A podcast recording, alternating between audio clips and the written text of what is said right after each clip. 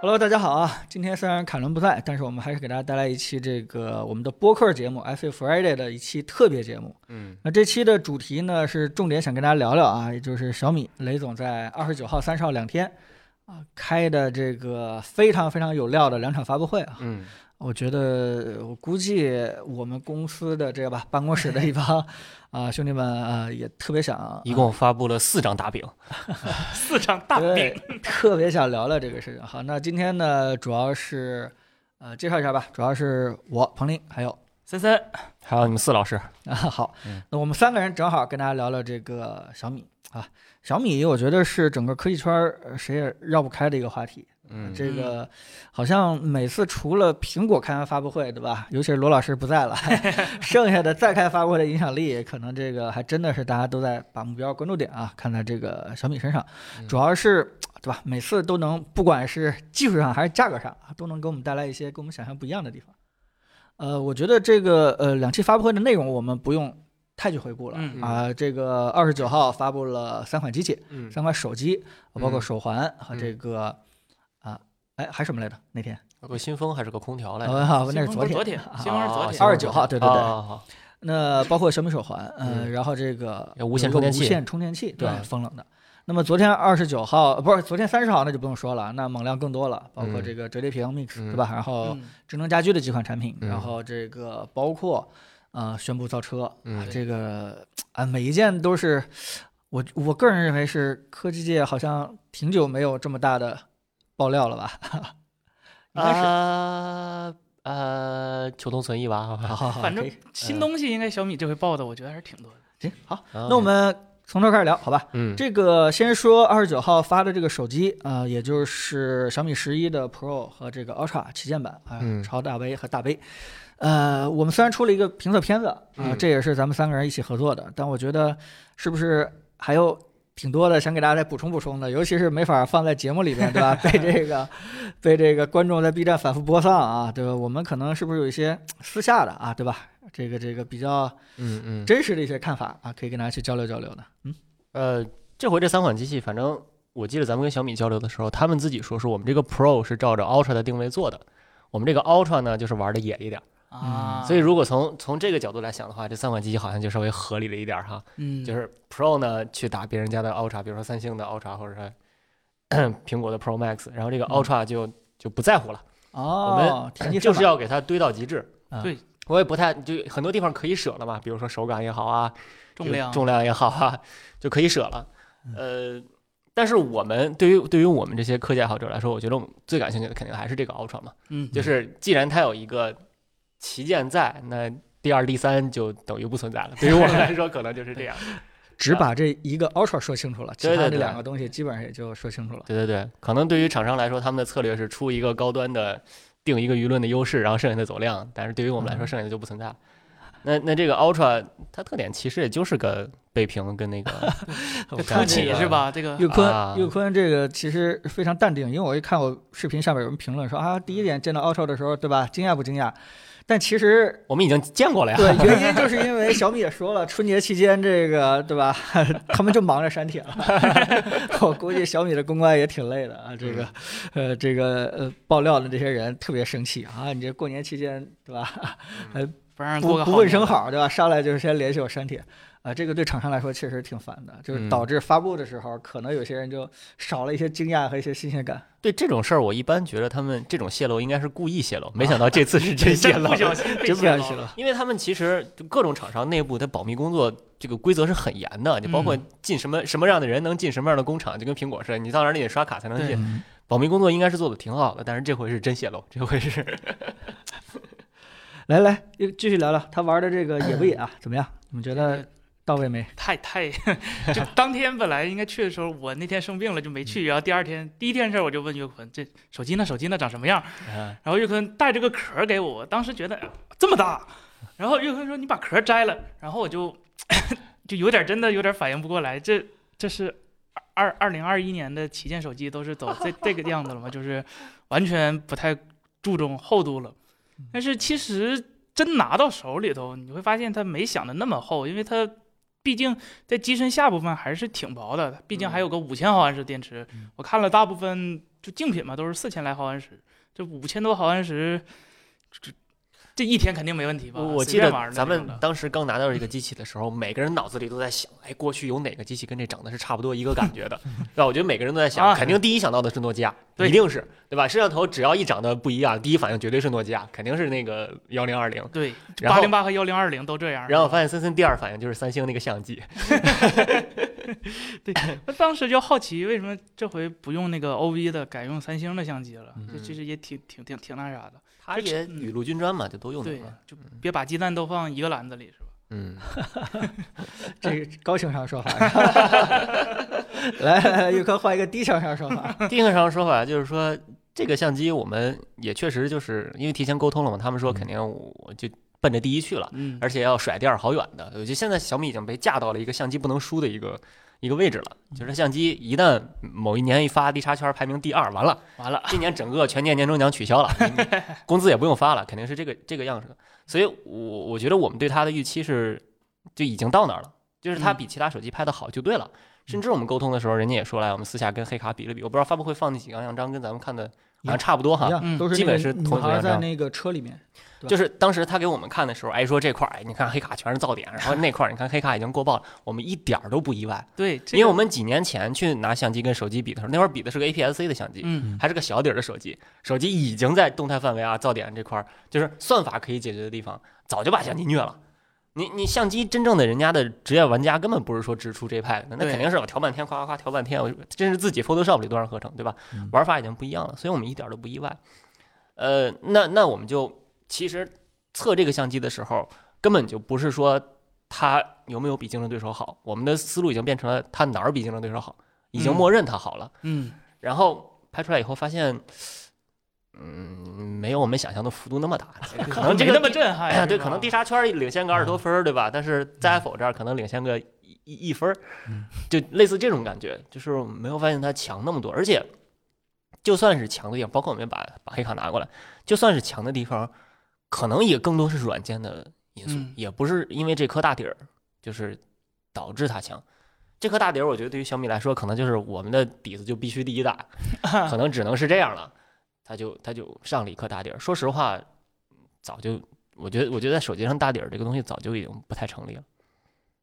嗯那行，正好一个容易引战的话题，我来引一下啊，啊对吧？手机拍照的方向，对吧？呃，嗯我觉得可能可能有些观众还是有点疑惑，就是为什么啊、一说手机评测，大家都把重点啊、注意力啊放在这个相机的评测上，或者是厂商也一样，对吧？也会把自己的这个研发重点放在呃拍照能够更好一点。我个人是这么理解，就是现在手机竞争已经到这个阶段了，能够让观众或者说消费者能够感受到一点这个差异的嗯，这个项目好像不太多了。你 说嗯嗯你说你肉眼真的看八斗十对吧？还看那个纯八位，还是看那个 Delta E 是嗯是零点几还是一？这件事情其实已经完全是在一个实验室的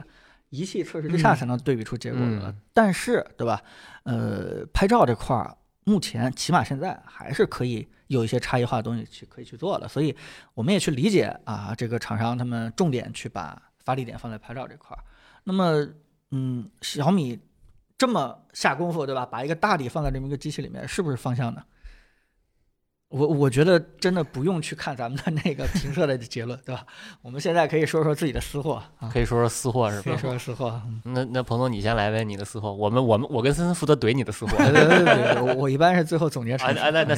要不你先来？是我我我我给大家介绍一下，为什么我最后都总结陈词，对吧？我担心你们谁说的有点偏激，我最后好那我们 肯定是往偏回激找吧的。找吧。 那咱们这次稍微相反一点，好不好？那 OK 就是那我先说，好吧？嗯，嗯呃，首先呢，这个因因为我拍照的那个年代，当年确实是底大一级压死人的，所以大家应该原谅我对于底大小这个东西有一个执迷，有一个对吧执念，就是我我们还是挺希望这个底变大的，但是我也非常清楚，以呃手机这样的一个厚度，这个真实焦距。它就算放多大的底，它的真实的那个呃景深呀、虚化效果呀，不可能跟相机去比，嗯都别说那个单反了，跟黑卡它也没法比。嗯所以在这一点呢，其实我始终是这么一个状态，就是特别希望底大，但是我也非常清楚，这个底如果再大下去的话， 收益率会非常的降低，对吧？嗯这个边际效应几乎是没有什么收益了。所以我我几乎对于这个技术呢，或者底这个技术呢，我特别希望手机厂商努力，对吧？不管是用大力光的八 P、九 P 镜头，努力把这个底啊，看能放多大放多大。OK，已经探出上限了，好，那我们就踏踏实实的好好去发展发展这个算法呀什么之类的。我我其实觉得手机应该是这个算法这这样的一条路径，嗯而且。呃，我还记得我曾经出了一期评测，当时好像是说的，我有印象是华为那款手机好像是当时出了一个啊、呃纯黑白的一个夜景，纯黑白的一个镜头。哦啊嗯当时我记得我在那个评测里面就说，哎呀，算法太重要了，未来这个手机算法一定会弯道超车单反。我还记得那时候针对这句话，好多人都在喷啊，嗯说啊，你手机敢说单车不是这个叫什么？这个弯道超车单反啊，这个这个不自量力。但其实这么长时间，虽然到现在啊还差得挺远的，但我觉得这个方向其实挺挺清晰了。嗯嗯，就是是呃，算法的威力真的是越来越显现了。有一些特别复杂的场景确实还是不行，但是有一些简单的事情已经，对吧？算法已经做的能够越来越好，越来越拟真了。所以对于我来说，怎么去看这个手机拍到的方向，就是。嗯就是还是我评测里边说那句话，就是你永远别告诉我们说啊相辅相成，一点一点的这个这个上升，这句话是废话啊。但是对于我来说，我其实挺希望手机硬件先打到一个对吧很难再提升的一个、一个一个嗯程度，对吧？这嗯个这个底线给我放到一个比较大的一个位置，剩下的 OK 可以了。那我们现在啊、呃可以通过长时间的算法优化，对吧？调嗯教，争取把这个效果啊、呃能够再贴近用户一些，对吧？再把一些这个算法的优势，在更多的场景下能够体体现的再再好一些。嗯嗯，，我我觉得这就是一个方向。嗯，嗯而且打我的这个认知里边儿，我觉得几个厂商的认知也是这条路。其实大家根本就不矛盾。 这说到最后的话，我就发现，如果真把这事儿掰开揉碎的话，最终大目标是一致的，嗯无非是先迈左腿还是先迈右腿的一个区别。我相信这个这个方向。应应该是你们俩反驳不了了吧？啊，已经是不是把话 说死了？啊说来的这吧，么圆了，我们对还怎么怎么反驳？啊对吧 来来对，但但是但是我觉得是这样，就是呃，我挺同意你一点啊，就手机这个底儿的大小其实是有个限度的。嗯，你看咱们平时拍视频的时候用相机，M 四三都觉得不够大，嗯，非得全幅才行。全幅有多大？小米整个这背面这大坑，这这这这个这个大台阶儿，跟这差不多整个儿一样大。嗯，手机不可能把把传感器做成这么大，没有没有机会的，除非它真的就完全牺牲体积，就把手机做成那那么厚。那就是把相机能打电话了。 啊，对对对，这手机的这个发现做成了个正方形， 那么厚，不可能。那那肯定就是在在软件上面要尝试去补了。就是我们的大底的优势，总结一下，就是一个一个虚化，一个感光，还有什么？啊，没了对吧？虚化两个重要的点就是一个是看光圈，一个是看放大倍数嘛。放大倍数，无论是你是把那个底子做大做放大倍数，还是你变焦变远做放大倍数，这个本质是一样的。嗯，就是只要放大倍数大，光圈大就 OK。但是现在手机这个体积限制，放大倍数不可能再大了。我嗯觉得小米这个这个传感器，对于正常手机来说已经是过 大了。正常手机不应该有这么大的传不感器，健康了吧？这这不叫把把这个什么一英寸传感器塞到了八点几毫米的机身内，这叫把一英寸传感器塞到了一厘米以上的机 身内。八点几毫米那块放的不是传感器，就这个已经大到很难接受了，我觉嗯得。所以，那那那那那这块是不是木子步子已经迈的有点过大了？那而且再一个就是说，我觉得相比于。呃，之前一直骂小米一像素方向错了，我我觉得相比于传感器物理的体积变大，可能像素密度变高是是下一个更重要的发展方向，就是呃，之前为什么要做单像素体积大？因为软件跟不上嘛，感光全靠像素尺寸来做，所以才有了四百尔这些东西。嗯，但是其实现在，呃，软件无论是夜景模式反超，还是什么多张 HDR，还是什么 Stagger HDR，各种反超，呃，单个体积的像素可能已经没有那么敏感了。所以我大胆的想象一下，有没有可能搞一个一亿像素，但不做四百尔的？我们一直在拿它跟卢米亚幺零二零再去比，对吧？嗯因为它像素上超过幺零二幺零二零，然后那个呃传感器大小超过幺零二零，但是幺零二零当时不是四百二，对幺零二零就是普通的 RGB，对，它那个更大一是变焦用是吧？就或者做做超彩，对，幺零二零当时是呃就是普通的 RGB，对，然后它那个传感器是做变焦用的嘛，就是因为它一颗传感器。它像素足够高，它可以变到五倍仍然清晰。当时的手机传感器，手机拍照五百万像素就算高清，那会儿还不讲究什么一像素啥的，就一张照片直出五百万像素，OK，这张照片就算清晰。那那个对于那个四千万四千万像素、四千一百万像素的传感器来说，它才到五百像素，可能变到已经变到三五倍远去了。嗯，那个变焦非常厉害，所以我觉得现在的手机也可以去去想一下，当年诺基亚为什么要那么搞？当时诺基亚失败是因为 SP 不行，对，是因为处理不过来。当年对现在八八八对吧？虽然火龙，但是 SP 真的是真的是强。现在再去处理一千也一一一一亿像素，然后 RGB，我觉得是可以处理的过来的。嗯然后这个时候，还是当时我跟子章考虑嘛，就是做一颗超级主摄，就是一颗摄像头，这颗摄像头就是超广角，变焦全靠裁，解决了很多问题，解决了三摄颜色不统一的问题，解决了变焦不连贯的问题，解决了你变到那个那个档位的时候，啪嚓画面变一下的那个问题，然后还解决了 SP 算力的问题，因为你只需要做放大。然后如果未来的视频趋势真的是 8K 的话，嗯，必须要高像素啊，一千两百万像素就四合一完了以后，一千两百像素根本做不了八 K。 ，DLSS 嘛，你喝深度学习超采样，那是拍照还是画画呢， 对吧？啊哎对就有到到了那个讨论了。所以我觉得就是呃，做大底没有问题，但是一定要配合高像素，并且不是四百尔啊、八百尔、九百尔这种高像素，而是真的高像素。我觉得这才是我认可的一个方向，你你你认为多像素主要是为了这个单镜头的，就对是吧？不同的焦段的裁切是吧？高像素，我觉得有有有若干个好处。第一个就是刚才说的裁切、放大、嗯变焦；再一个就是说，现在的手机的虚化还是靠软件。嗯，现在手机底儿做成小米这么大个儿，它那个虚化还是得靠软件。它也不是说我拍人的时候就真的可以长焦拍人，它是真实的单反级别学，不可能做对不，到。它得把这整个这后面这块黑块儿全做成长远期待性。那软件虚化，它就很吃这个图片本身的清晰度嘛。嗯你想把头发丝儿抠出来，这照片根本没拍着头发丝儿，它怎么抠 的？它那块头发一定是一定是乌漆你嘛黑的。怎么在马赛克上再马赛克对一对对，遍？它一定是一片。那假如我本来这张照片就是一个清晰度非常高的，我做一 AI，哪怕 AI 清晰度低点儿，可能只有四分之一清晰度，那我还有一千两百万像素，对我还有两千七百万像素，还是分辨率非常高。我觉得这这些地方都是需要高像素的。深深怎么样？哦这我个是方觉向得就是呃，CMOS 其实小米现在属于就是只把那个底看得太重要了。我觉得，毕竟照相是照相这是一个系统，不嗯光有底是不够的，而且我觉得它配套的，比如说呃 ISP、DSP 或者是镜头模组、镜片，这些都是需要哎，更这新次的。这大大饼都画了，呃对啊，这些都是需要更新的。就是光光一个底大是改变不了任何，就是不嗯能起决定性作用的。而且说实话，相机这个东西发展这么多年了嗯，桎梏一直是在光学系统这块儿。就 CMOS 其实从胶片到 CCD 到 CMOS，其实没有说什么，呃，改变了绝对的一个东西。以前的胶片现在冲印出来效果照样非常好，嗯就是我觉得还是优先考虑外围设备比较好。如果把 CMOS 一步子扯太大了，你别的东西跟不上，就很容易出现前年 CC 九那种情况，就是嗯你速率速度也处理跟跟不上，然后镜头素质模组也跟不上。嗯，然后刚才岳坤也提到了，就是大底有个好处就是裁切嘛，但是目前大底还是有一个问题，就是呃，因为手机镜头模组的那个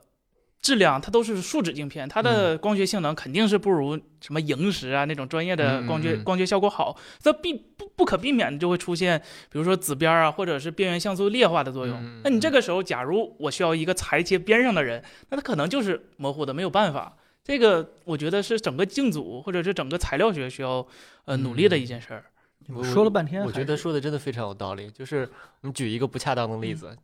假如我有十万块钱的话，我从索尼换到阿莱，其实不如多买点灯，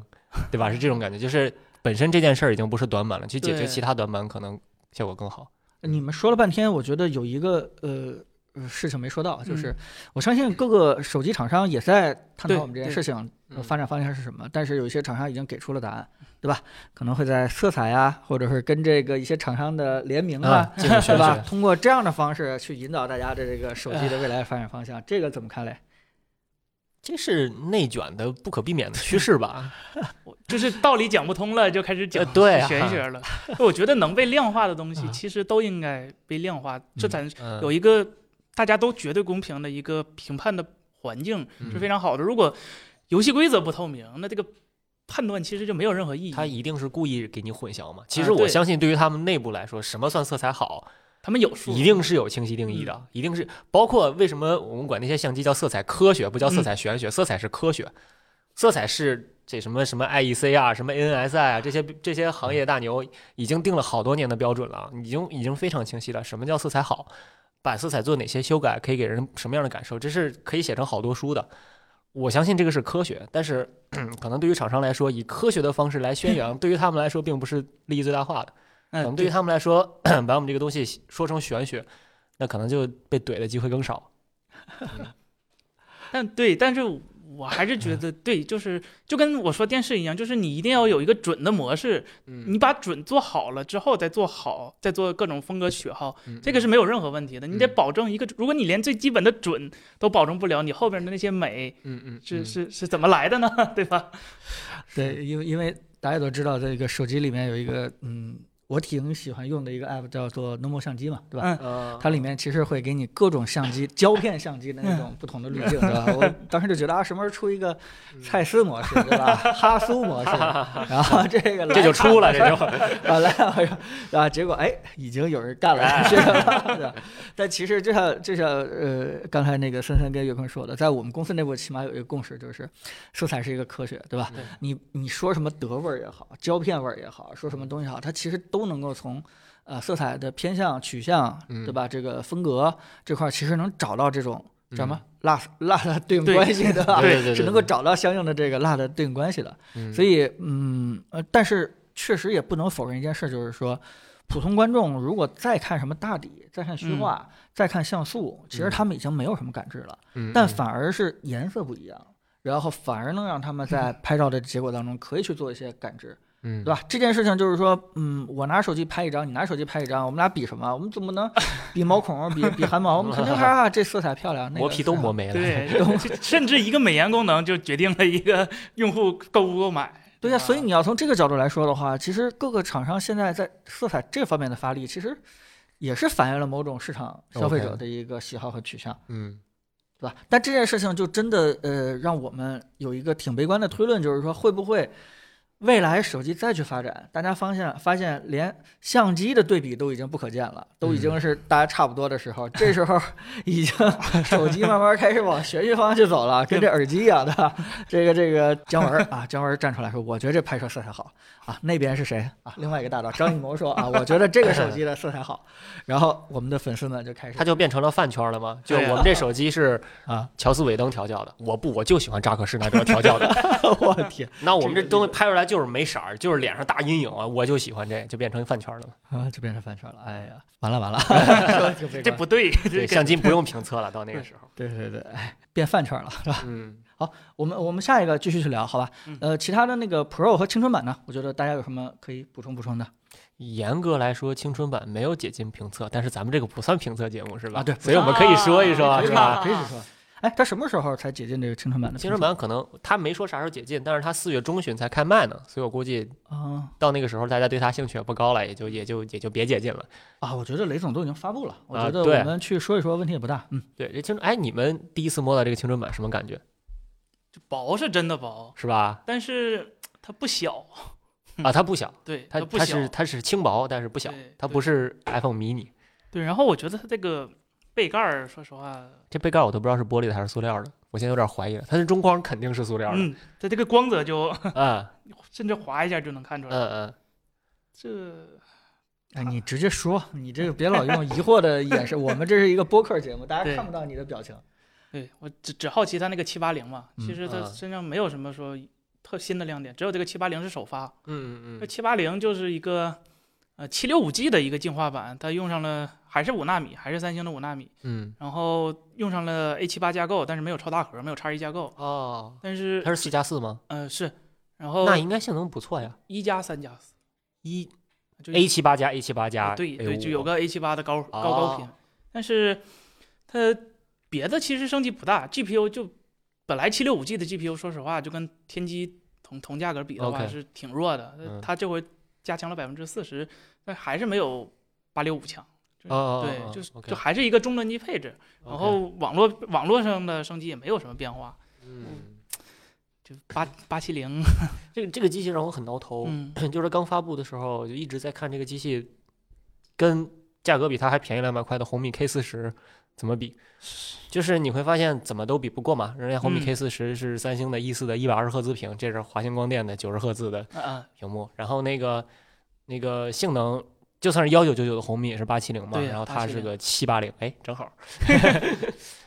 正好是反着的。然后都是那个塑料边框，嗯都是侧面指纹，嗯就是它也没比 K 四零好在任何地方上，大家都是米 UI，这众生平等。呃挖孔还大了一点。而且关键是它还是那个屏幕外凸的，就就有点像几年前 OPPO R 系列那种那种屏幕，嗯就是嗯把机身强行做的很薄，然后屏幕高出来，给你一种本来很就是很薄的一种假边框象。嗯看着很薄，对对对对对，质感特别差嘛。然后它那 个马达嗡嗡嗡，对啊，吧？骂了半天嗡嗡嗡，自己嗡嗡嗡。但是这个这个机器就是你你你去看纸面参数，它一定是比不上红米 K 四十的。嗯，但是拿到手里，这是 K 四十，你可以比一下。拿到、哦拿到手里面，它就是好轻好薄。嗯，它真的好轻好薄。K 四十 K 四十本来已经算轻薄了，在今年这个不到八毫米、不到不到九毫米就算轻薄的这个时代，K 四零七点几毫米已经算轻薄了。这个六点八一，六点八一的手机我已经好几年没见过了，真的好几年没见过了。然后所以我就 我就觉得可能也说得通。就这款手机虽然是干不过 K 四十，但它可能它的存在有两个目的。第一个目的就是，那要不干脆我就衬托 K 四十得了。线上用户来说，这么 一比，锚哎定了。线上用户这么一比，哎，它毫无吸引力，K 四十好像显得性价比很高，但是一放到线下呢，哇，这手机好轻好薄啊，而且设计又跟小米十一长得差不多，可能在线下又能卖的挺好，所以我觉得这个这个定位卡位还是挺有意思的直屏说实话也没有几个选择了，是吧？啊。对，这个手机真的拿到手里效果非常好，就是薄的，有点像苹果说那句话，像像星星块魔法玻璃一样嘛，它又是平真的，的好轻好轻，对吧？它又是平的，它又是薄的，它没有那种曲面什么乱七八糟的东西，拿到手里就感觉莫名其妙的还挺有科技感的，特别薄，特别轻正好那个是小米发布到这款手机的时候，我正好去录片子去了。啊它它最最主要的宣传卖点是什么？就是轻薄是吧？啊！就穷对没有轻没有提到其他的对，万包括一年个七八零。为年轻人打七造八的。啊零就就带过一下就就完事儿了，告诉他一下首发。呃，可能是也是因为七八零，所以才可以做这么薄吧？因为八七零毕竟可能还得加点什么铜管啥的。这这这加铜管有用吗？呃，哎，这个我估计散热就就是规格稍微次一点。哎，这会不会是小米想检验一下大家愿不愿意为了小米这个品牌多付出点儿这个，对吧？ 它也溢没价太多，想想检验一下啊、两百块钱，啊嗯，但是配置慢是慢来吧是是低一点。嗯，所以这个手机如果不是要马上寄到咱们深圳部门开模的话，我可能还真的用一段时间，因为安卓的轻薄的手机我真的是好久没见过嗯了。我上一个手机是 Fold，那跟轻薄这俩字儿一点儿都不沾 边儿。这个你再怎么用的话，也不如你手里的那个，对吧？iPhone mini 轻薄了。呃，iPhone mini 还真比它厚。哎，真的吗嗯，嗯？Pro 呢？你们这个 Pro 和 Ultra 怎么怎么选？要哦真自己用的话，我其实接受不了 Ultra 那个那个大大坨那儿那是嗯个大吗？凸起，对，就不不是太能接受。Ultra 的话，因为我平时就去年做完小米十一，我就嗯一直用着来着。其实小米十一我用着，其实已它可能是二零二零年的手机都太沉 了，我拿它的时候可能觉得哎挺好，挺轻的。对，不到九毫米。 拿回 Pro 的时候呢，感觉哎有点那回回去那味儿了，还是有点沉。但是你想想，它其实跟 Ultra 就差个相机，相机小，其他模组嘛，主摄都是一样的。嗯。嗯别都是一样的，反而想想还可能能接受。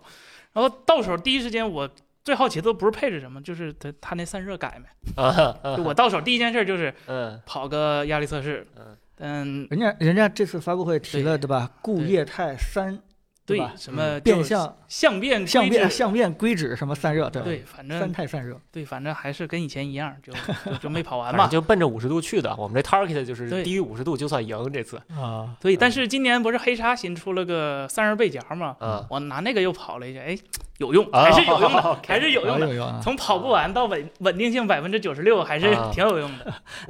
这个我们在评测里边其实提到一个事情，就是说现在很多手机无非就是保温度还是保真率嘛。对，嗯嗯这个为什么中间我们插了一句，这个黑鲨还算是平衡比较好的，对吧？这个因为我们没有摆特别详细的数据，嗯我觉得也可以跟大家简单说说吧。哦，黑鲨我尝试去测了，但是我不知道它可能跟 Perf Dog 兼容性不太好，就是嗯 啊嗯呃帧率数据没出来，但是跑起来肉眼看还是挺流畅。大家嗯相信我，像素 眼好吧？肉眼看还是挺流温度畅也的不然后高嗯温度也确实没有那么高，我不知道是不是跟它机身特别厚有关系，嗯，或者它里面偷偷藏了个风扇，哎但是它确实它确实温度不是很高。嗯，就是我们，因为我们就是是先拿到的小米十一，再拿到的 K 四十，再拿到 Pro 嘛。到 K 四十的时候，K 四十那个测试其实是能跑完的，并且日常使用没有小米那种明显的热手的热感觉，所以我本来以为八八八的问题其实是解决了的，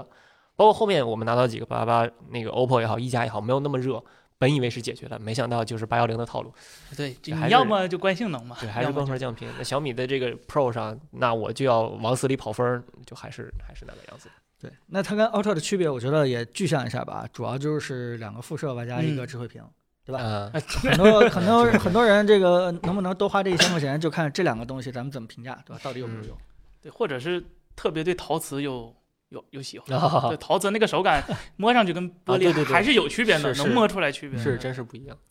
那更重嘛。 更更更呃，白给肯定要 Ultra 呀，但是让我自己花钱买的话，我选 iPhone mini，价 格差不多。啊呃，关于这个呃后边这个智慧屏这个事情啊，咱们叫什么叫背屏吧？好吧，啊，它叫倍屏，它嗯它叫背屏，好吧？不叫画屏。 对，它叫背屏这个事情，其实我也分享一个事情，就是说，当我第一次看到这个背屏的时候，说句实话，我没有很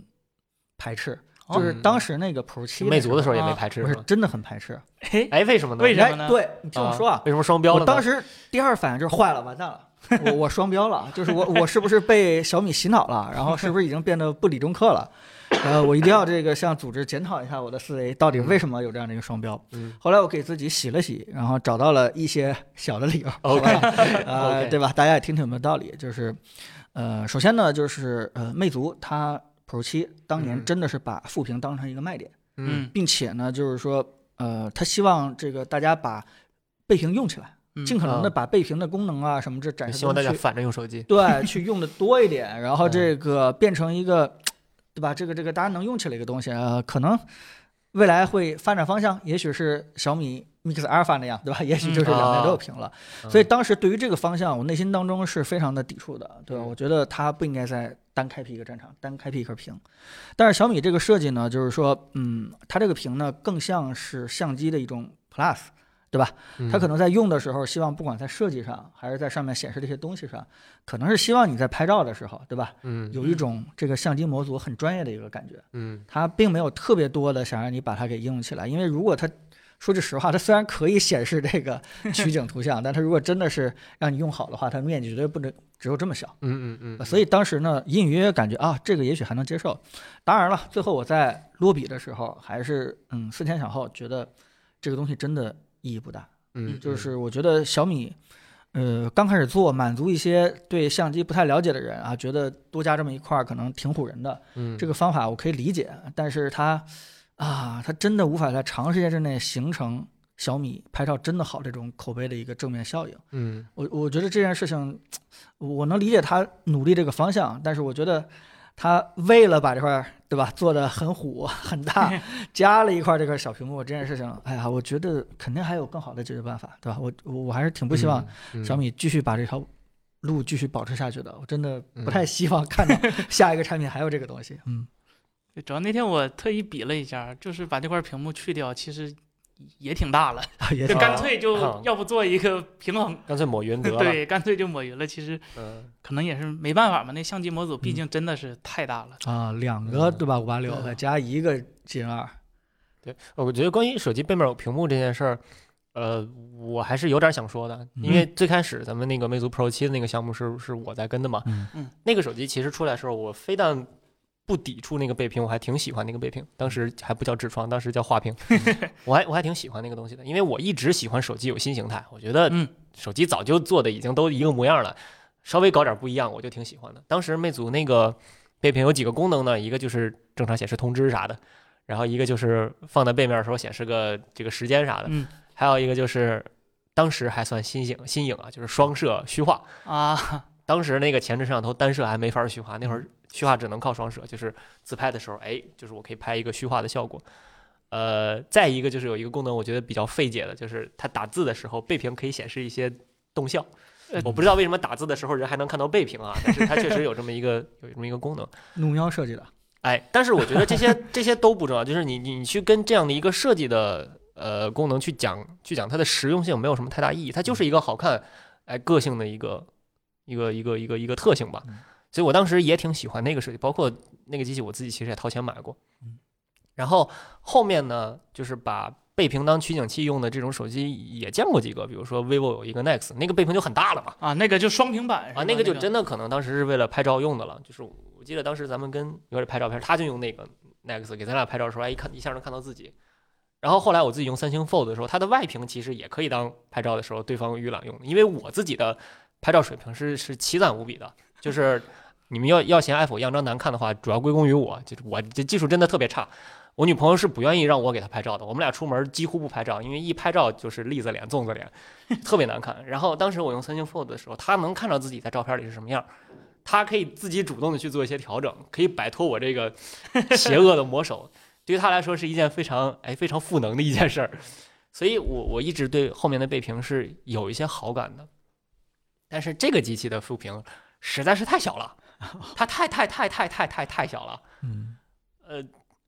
就是当时如果对魅族的副屏都有意见的话，那这个副屏肯定意见更大了，就它、嗯它也没有作用，它也嗯也不怎么装饰， 就是恰好出现在那对，儿。恰好出现在这儿了。对我我觉得对于这个副屏，其实评价真的是理工男和感性男，我觉得真的是不太一样。嗯，就是怎么说呢？它变成一个手机的一个，啊、不是变成一个摄摄相机这块儿的一个加强，对吧？嗯变成一个加强部分，这件事情到底有没有用？真正懂相机的人都知道这个非常扯，对吧？你加这个东西以后完全没有作用。但是如果说是啊，你完全不懂相机的话， 我不知道你们经历没经历过那样的一个过程，就是最开始用单反转到微单的时候，对吧？给女朋友拍照的时候，其实是有问题的。嗯你拿一个微单那么小的一个相机给女朋友拍照，她内心当中会觉得你这个不专业嗯，拍的会不太好。嗯嗯我还记得当时我还努力的把镜头放大一点儿， 我拿这个微啊单，因为对吧，我我我我比较了解嘛，我觉得微单应该照的比单反应 该对吧会更嗯好，，但是我担心对面的人不了解，所以我还努力去弄一些大点儿的镜头，或者说是给镜头上一些大点儿的遮光罩对，，拍反车正展的时候你相机太小，那车模都不看 你。反正对吧？但是因为我经历过这样的一个，所以我觉得呃，只能是表示理解，只能表示理解。 OK 啊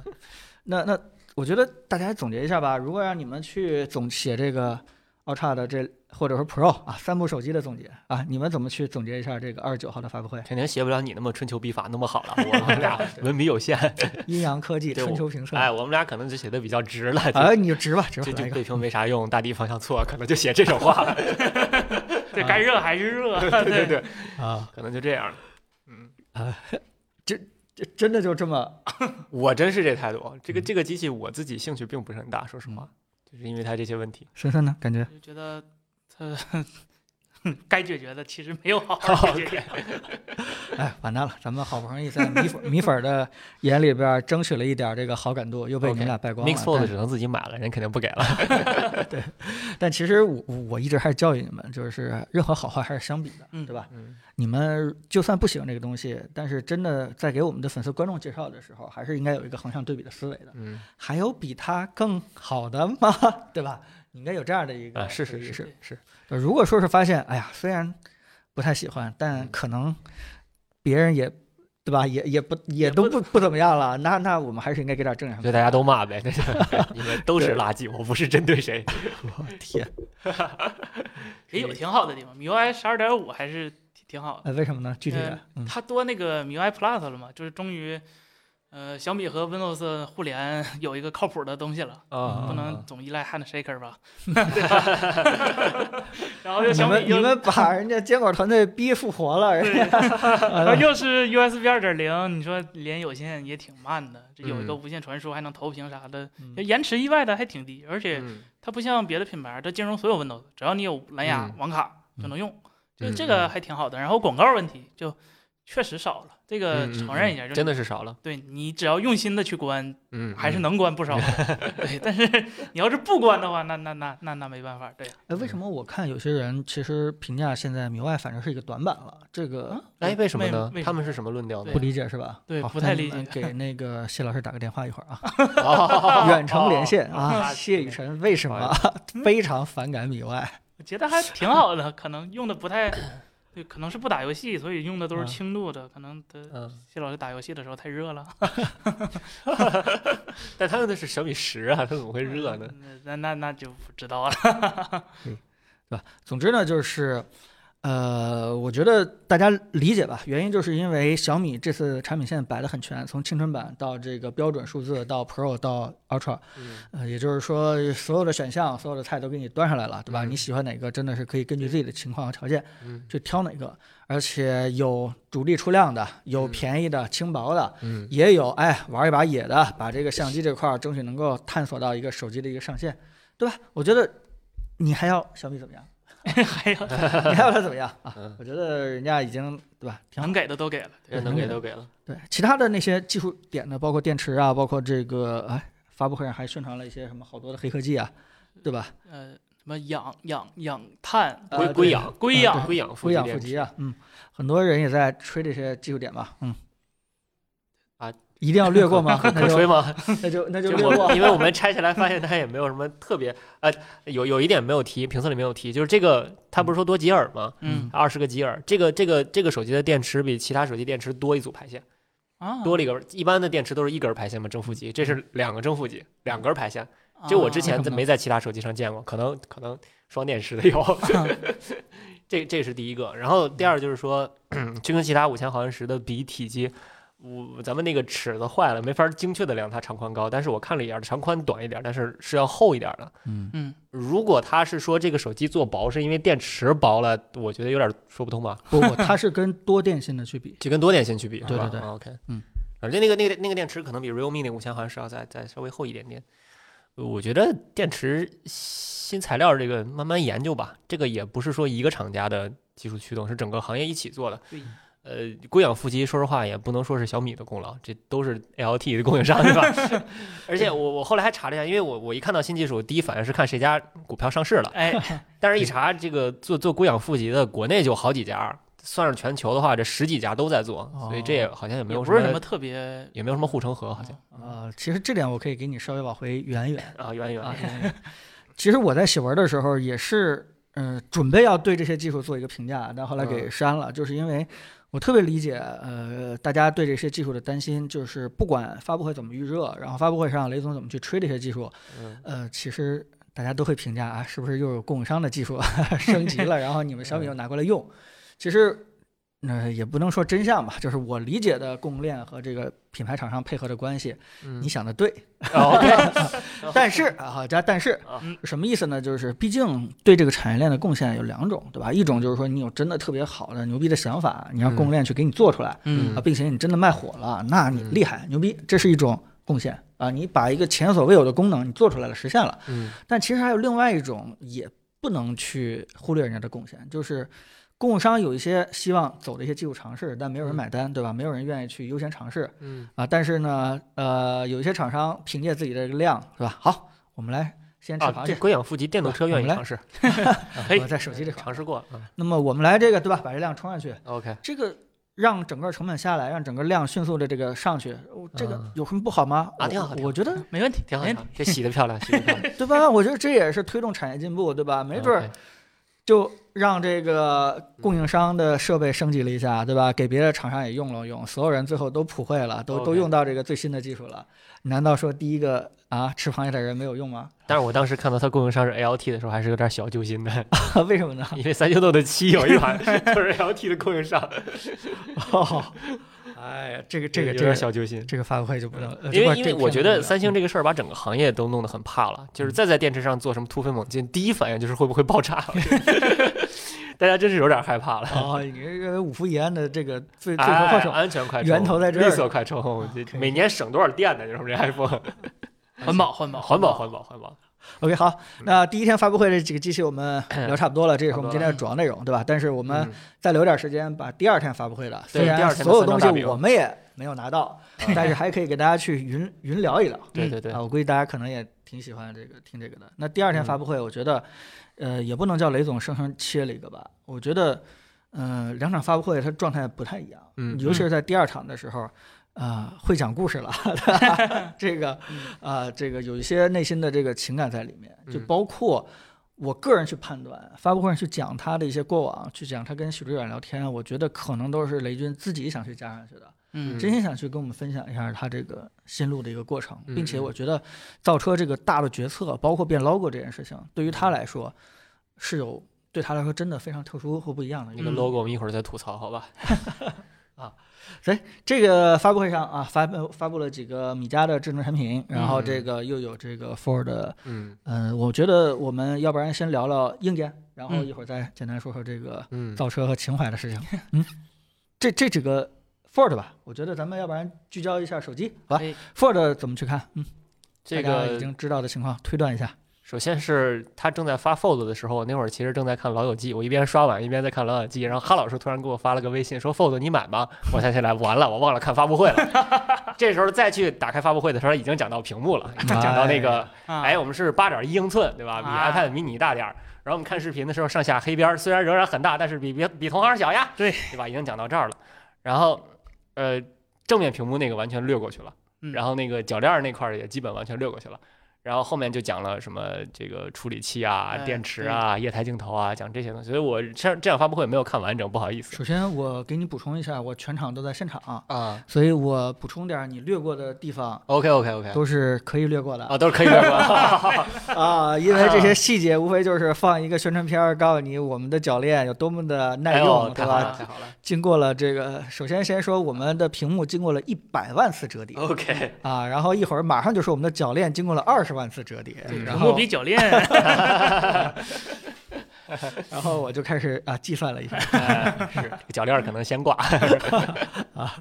OK，就是我记得在在它这个 Fold 发布之前，我们大概已经猜到了肯定会有这么个东西，嗯咱们已经猜到了。包括咱们那天也聊了聊，我我第一反应就是我觉得小米一定会把折叠屏降到一万以内，嗯我觉得这是非常小米的一件事儿，嗯，它也也也一定是奔着这个目标来的，哪怕它亏本儿。它也一定要把它做到一万以内，因嗯为小米就算冲高端，冲的也是性价比的高端。嗯我觉得这件这个这个这个身份他已经摆脱不了了。嗯就是假如小米出一个折叠屏，就算规格比别人高，也不能卖的比别人贵。嗯这是我们对这个品牌一定有一个预期，所以果不其然，九九九九我们猜对了，这是第一点。第二点就是说。呃，我自己是真是用过折叠屏的，嗯我是深度用过折叠屏，最后 Apple 回收的一个一个用 户。为什么 Apple 回收？是因为它体验真的不好。它对于我来说，我觉得硬件问题全都不是问题，起码对于三星那个手机来说，三星手机的硬件问题全都是小问题，它是软件问题大了去了。所以我对小米折叠屏，我觉得最大的关注点就在 MIUI for Fold 上面能不能做一些其他之前折叠屏没有做好的事 儿。呃，但是这次我们也看到了，有什么软件分屏啊，有什么嗯拖拽啊，对，都是安卓已经做了的事儿。都嗯是谷歌已经做了的事儿。说实话，现在折叠屏的问题主要就在于国内这几个巨头根本不为大屏幕做适配，为大屏幕做适配，安卓的底子早早就已经打好了，API 已经给齐了。无论是分屏，还是嗯多个 activity，、还是拖拽，还是这个小窗口，还是什么视频视频那个那个悬浮，嗯，这早就给了了，早就给齐了。然后软件一直不适配，就是因为安卓平板已经死了。嗯，我觉得这话没有必要粉饰，安卓平板就是已经死了，在座那几家根本没人没人买。国外那些 app 可能还顺手着适配一下，但是你你能想想想达到 iPad 那种好多软件是 iPad first 甚至 iPad only 这种这种程度不可能不存在。安卓软件如果做成 tablet only，这软件就没有人用了。不可能 only，对， 不太可能 only，所以现在的安卓软件基本都是 phone only，对吧？那怎么能让这些 phone only 的软件能在一个大屏幕上实现的这这用户体验不那么糟糕？这是这是现在折叠屏的第一个任务。那第二个任务就是说，真正想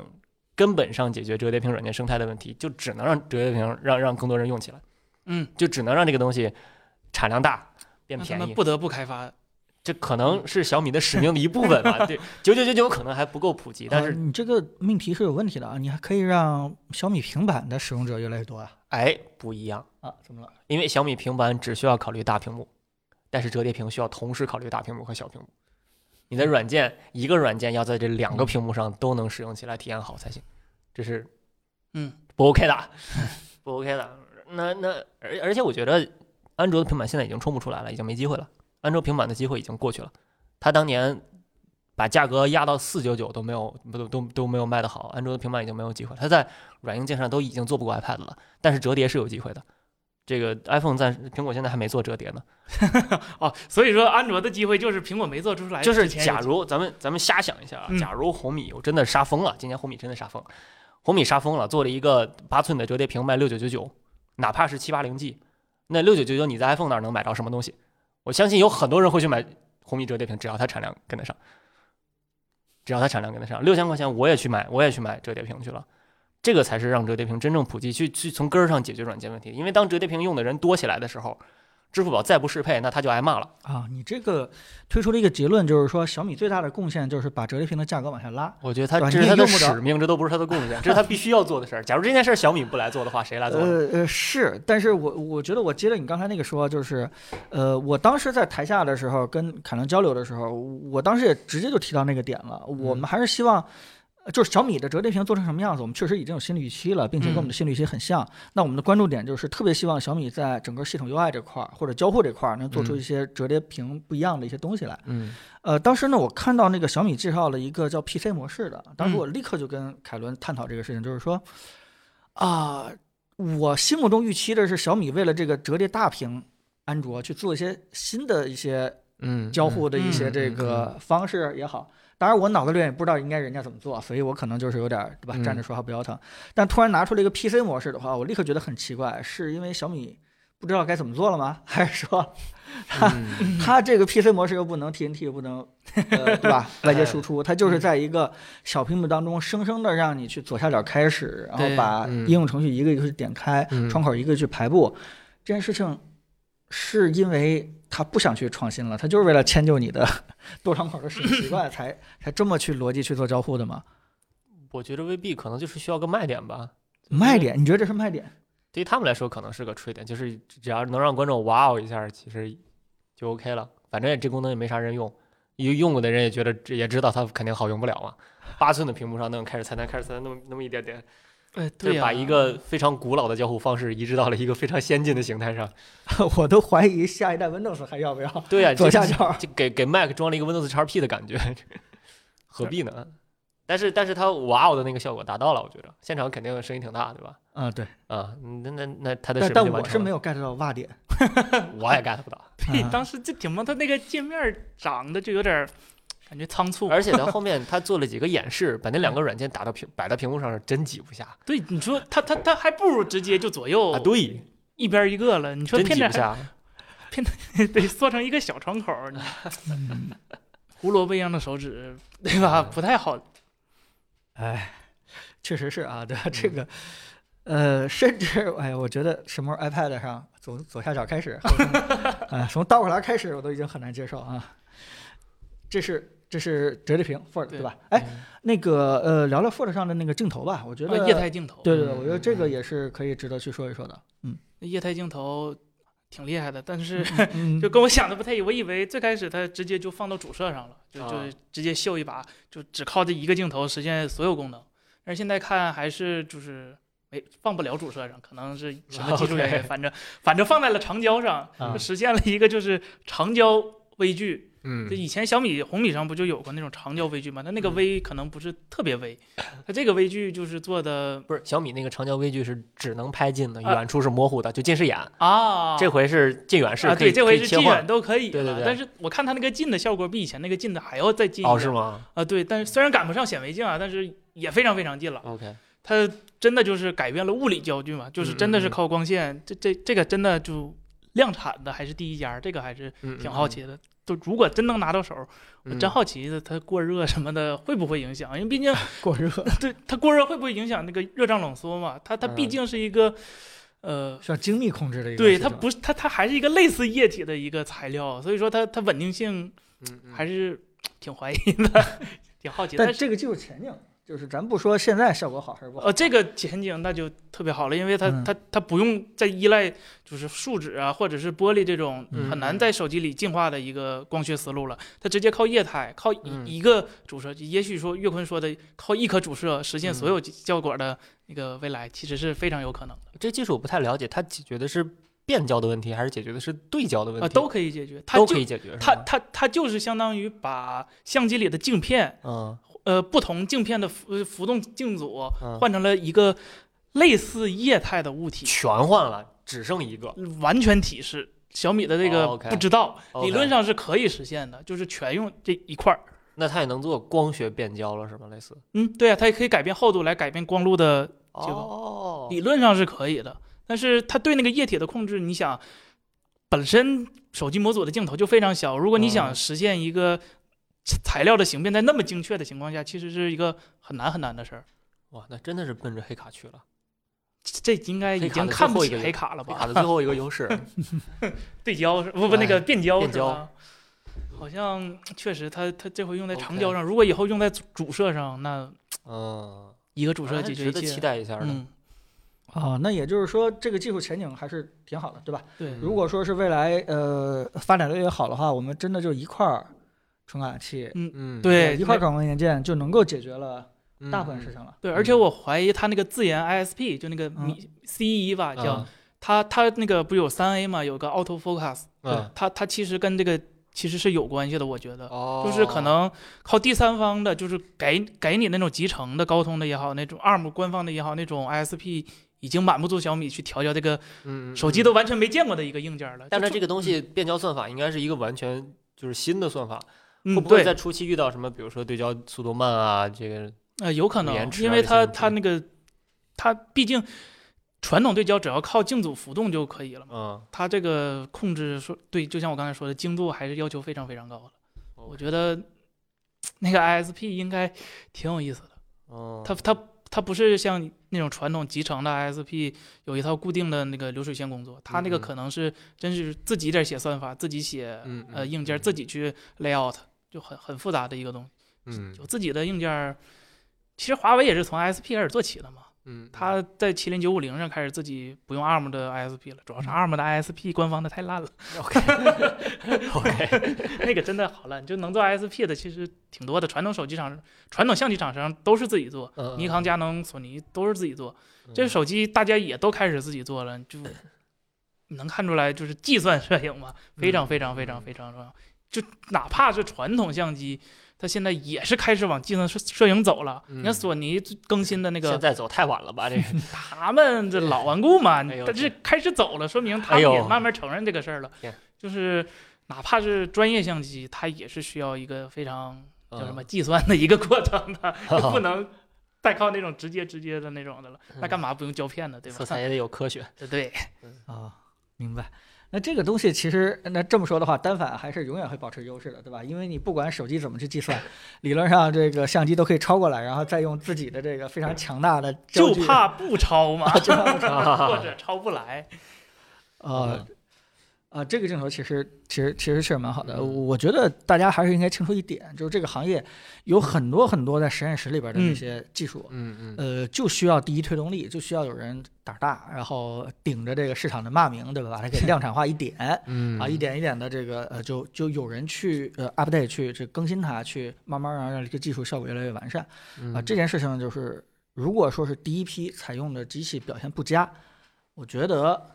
啊，我我这人还是比较宽容对的， 我觉得大家也用不没了理特别解。嘛？ 嗯而且人家本来就放在一个 Mix 这样的一个哎对对对非常是是实验性的一个是呃手机里面去。如果说是我们拿到手以后，发现它的镜头或者说它的 IFP 这个 C 1这个芯片嗯配合起来解决问题解决不好啊、我觉得这件事情也是可以理解的。对，而且嗯其实从原理上讲，这个技术没错，我觉得前景还是挺乐观的。嗯呃嗯，哪怕小米，呃，第一个试水了，你能看到我，我我相信，如果就对这份技术感兴趣，有好多厂商都会尝试。这是一个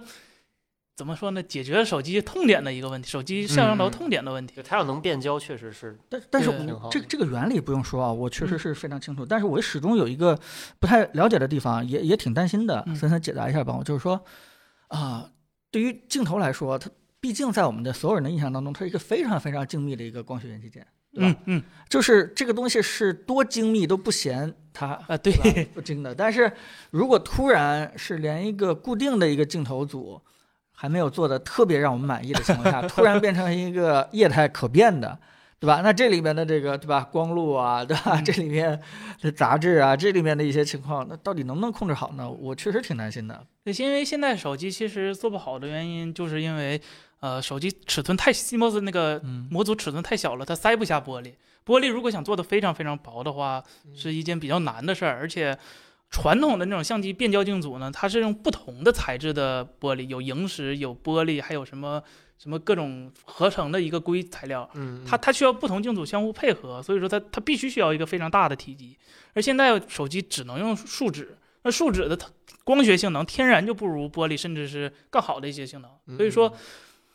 改变用这个液态镜头，其实反而我觉得是好事儿，没准就从一开始就、嗯哦，我们就重新玩嘛，就重新在这个赛跑上跑，直哦接就是大家以后的方向就直接在液态上做、做那个起步，我不再依赖以前的那种呃用固定的玻璃啊或者树脂做光学思路，用直接用液态的一个光学思路来改变，我觉嗯得也未尝不是一个好事儿。对，这也对。好吧，那给大家稍微总结一下这个 Ford 折叠 Mix，对吧？嗯，值不值得买啊？如果说是啊，上市了以后被炒到多少钱以下就可以值得入手呢？我觉得白给我的话，我肯定愿意看一 看。 呃，这这不不是黑的意思啊，就是嗯说我我现在还是买这种东西比较谨慎的，因为我知道我肯定最后还会用回 iPhone，、嗯就这个东西肯定是玩一玩，然后很快就 Apple Apple 回收了。呃，所以我我我挺想看一看这个手机，就是它能不能承担起普及折叠的这个任务的。就是对于嗯我而言，我觉得小米是有这个重任在的，他们自己肯定也是这样觉着的。就是嗯小米做这个 Mix 真的不像一代 Mix 只是放个卫星，这个嗯 Mix 一定是要卖的。嗯它你从它的定价，你从它的这个整体的可用性来说，它一定要是要拿来卖的，呃不管八八八供不供得上货哈。嗯。所以我我我挺挺好奇这个手机到底能不能真的日常当一个主力手机来用，它可能啊性不不，到我底我我还是希望你说具体点儿，就是说你会重点检验它哪几个地方的 OK，表首现先来嗯来衡量它能不能普及这个屏幕会不会翻车？啊，它这是一个，它不是个高刷屏嘛，就是这嗯很很对奇怪，它内屏不如外屏规格高，它不是个高刷屏，然后呃分辨率也就那回那么回事儿，它也不是三星，它好像是华星光电，嗯对吧？它它的屏幕会不会本身，比如说色彩啊、材质啊、嗯亮度啊、色准啊这些出问题？它亮度好像只有六百，对吧？它不是那种呃对，就常量是六百，小区域它它官方说可以飙到九百，但峰值是就咱们也没拿到，那不就知道也呢。对，也不到最基本的 HDR 标准嘛。对。然后第二个就是说它的它的表面的寿命到底行不行？因为三星那块玻璃屏已经被我很快就用出划痕来了。嗯，嗯它这个表面是不是玻璃？现在它没他具没体地说说，用有那个，没说，估计就不是，嗯哦，那要树脂的话，那我就就很担心它的寿命嘛。对，Fold 一嘛，嗯对嗯吧？啊，对，就 Fold 一嘛，Fold 一当时就加个信用卡就 吓坏了。我那个 Fold 二其实也后面用着用着就，它不像最初的那种平滑啊，或者说它折痕会越来越深。嗯这个这个手机折痕怎么样？这个它也也没有仔细讲。就是假如这块儿这块儿手这这个手机一万块钱买回来，发现只能用六个月， 然后再呃小米 K 二 A 四再再续六个月就完事儿了，这手机就交差了，那肯定是肯定是达不到这个普及的作用的。再一个就是说它那个具体厚度重量控制的怎么样，因为它那块外屏确实现在看着差了点儿。嗯三星呃不不像三星一代 Fold 那么惨吧，但但是我觉得不如 Fold 二代。Fold 二代是左边有个大边框，因为左边有那个轴儿，嗯，那个另一家不愿意说名字那个厂商是四周都没有什么太大的边框，它这个好像是四周都有一个比较厚的边对，框。而且还不太等等宽啊，就对是对对，就是对看这个着这个外屏到底，这个外屏最后作用会不会像这个 Ultra 什么的背屏一样？我就比较担心是这 样， 可能就只当个预预预览取景嗯或者通知用了。假如那样的话，有点儿 有点儿不太好。然后再一个就是它还是寿命问题嘛，就会不会进灰啊？会嗯不会稍微一碰点水就完蛋？现在折叠屏都不防水啊？对，啊！我喜欢洗澡带手机，我这样一个人用折叠屏很痛苦，嗯啊有点危险。 而且现在对吧，疫情期间给手机消个毒啊，弄点酒精也不敢用了，折叠屏也不敢用了。呃，主要就是这几个吧，其他方面续航啥的，我甚至都觉得不是什么大问题了。啊，明白嗯。森森呢？怎么我推荐给大家买？勇于尝 试。其 实很多人心里边也都有答案，无非就是对希望你们能给一个对吧确认啊， 让这个加速就我觉得它卖的有点贵了，啊这就有的贵了我是觉吧得有点贵了，因为我当时第一反应就是看看 Fold 二现在多钱了。其 OK 实 Fold 二现在你去买正常的行货，我说是有保修的行货，嗯也就一万三千块钱。那我买贵了呗，就是、呃，但你你先先买先享受嘛，早买早享受嘛。先买先卖 呗。对，就是如果你想买折叠屏的话，我觉得可能那三千你多掏了，可能会有一个哦 OK 更好，不能说更好的体验吧，起码屏幕上它是有一个、啊三星不用抢是真啊，的，对嗯，因为因为因为我对高刷这一点比较执念，尤其是它在内屏里头没有用高刷，我觉嗯得嗯嗯嗯大屏是需要高刷的。对对对呃，因为我现在可能是被惯坏了，我看 iPad 如果没有那个一百二十赫兹的 Pro，我看普通的 iPad 我觉得哦，一眼就能觉对得特怎别么难就受是。卡，就怎么看怎么卡。对对对，如果它那个八点一寸六十赫兹，说实话，可能我觉得不是特别够用，尤其是小米和红米现在全线都是高刷，只有它嗯这一个旗舰产品没有高刷的话，可能还是有点别扭的。嗯，嗯，如果说它它因为这个可以价格再往下低一点，但是说实话，九九九九也是目前你能买到最便宜的，嗯但是我觉得它不够便宜。如果再便宜一点的话，是是是可能普及效果更好。呃 对对对，就是这个意思。 ，Redmi 对啊 吧？对，但是嗯不买这个可以看看 TCL 股 票嘛，华星光电还是成了的。哦 OK，可以，比柔宇强多了啊。 行，啊，这个大家可能也关心我们会不会评测，呃，其实呢，我们也很关心， 因为因为我们不是很清楚能不能提前这个拿到。但不管怎么样的话，我我我们虽然没有商量，但是我个人还是觉得，不管是有没有小米的呃。嗯对吧？评测相机，我们还是希望能够在真正上市，嗯开卖了以后，那现在已经可以定金对吧了？。哪怕是这个之后，我们也可以买到手，给大家去简单去呃聊一聊这个呃嗯产品表现的，因为毕竟折叠屏形态就这样了，嗯对吧？？你也对很难找到一些更革命性的 一些呃形态已经定了新，的变化了。它它它好坏，它它也就这样了。能不能的嗯话，能不能让你用起来的话，那可以去聊一聊具体的参数啊，具体的性能表现啊，嗯啊，对吧？到底怎么样去横向去比一比啊？嗯嗯。这折叠屏，然后那哎，个啊对我还嗯你说有一点想补充，就是我不知道会不会小米把折叠屏做成年货，我希望它做成年货，就 Fold 二三四立刻跟上。我我希望它别像之前的 Fold 一样，那些之前的 Mix 一嗯我样。觉得还是断了看这次销量什么之类的吧。我觉得，我觉得不要看销量，不要哪怕卖的不好也它要。它需要坚持是吧对，嗯，就像 Surface 一样， Surface 是赔得起、输得起。他人人家人家雷总不是说嘛，我们有 钱啊 I'm rich， ，I'm rich。但是从 Mix 这个系列的呃呃小米内部的赋予这个系列的品牌含义，还是去探索。探索意味着就是方向不一定那个 嗯啊，你要一个方向不变呢，还叫探索吗？嗯，从过去的这个情况来看的话，还可以哎记住下放码 Redmi 什么的 Redmi 嗯 Fold 是吗？对，呃可以下 放。对我我我觉得呃这个肯定得做。嗯，其实之前跟其他几家聊天的时候也在问，对吧？你们嗯做不做？ 做不做啊？上不上啊？都要做 了啊，谁也避不开，对吧？谁也避不开。这个大家一起推动，可能也到这时候了，可能真的是折叠屏很快就会到达我们这个每人身边了嗯，啊。呃，也许你再等等等啊，也许这个对吧？九千不买，八 千八千不买，六千啊六千不买，四千，总有一天你对吧？我在想会不会以后有统一折叠联盟，他统一啥嘞？督促开发商 开好发开发好软件。啊。可以可以可以，这这是应该，这是功能有量的事情，应 该应该是。好，那最后我们再说一说这个小米造车的事情吧，因为毕竟也是一个比较大的嗯，你们你们怎么看这个小米造车呢？呃，应我该是能说脏话吗？ why？别别，只要我说不能，他就不说了。你知道吧 你可以说，你看他敢不敢说？就哔，对吧？他嗯这个造车哔，为什么不？看好啊不？要这样。哎我我觉得有一点奇怪，就是在我传统的古板的老旧的认知里面，企业应该是先做事儿，嗯做出来产品之后再宣传，对吧？我们回想一下，你你像那个，嗯是呃比如说呃特斯继续拉，继续说脏话，开特始。嗯特斯拉做车，它也是先有车了以后。再说的，对吧？然后谷歌做芯片，做那个 Pixel Visual Core，它也不是三年前先开发布会说我们啊美国 澎湃了，然后那赶紧弄芯片呀，我马上要做。它也是芯片出来以后悄悄摸摸的啊，我们手机里面有一颗自研芯片，也不再提了。然后嗯苹果就更是这样了嘛，苹果它未来做啥，它绝对不告诉你，它一定是等有产品成品出来以后再告诉你。苹果砍掉的项目太多了，你根本都不知道。它一定是等有产品我们能上市的时候，OK，我们再说哦，我们其实哎五年前就立了项 AirPods Max 这东西已经做了四年了。对吧？然后最后出来一个产品，但是小米这次就让我觉得很奇怪，无论是芯片上来就就吹啊，这中国制造，还是说那个我们造车啦，我们厉害啦，其实啥都还没有呢，可能连合伙人都还没谈呢，就已经先开了个发布会。这个这个这个这个调调让我觉得非常的奇怪，我不是特别吃这套。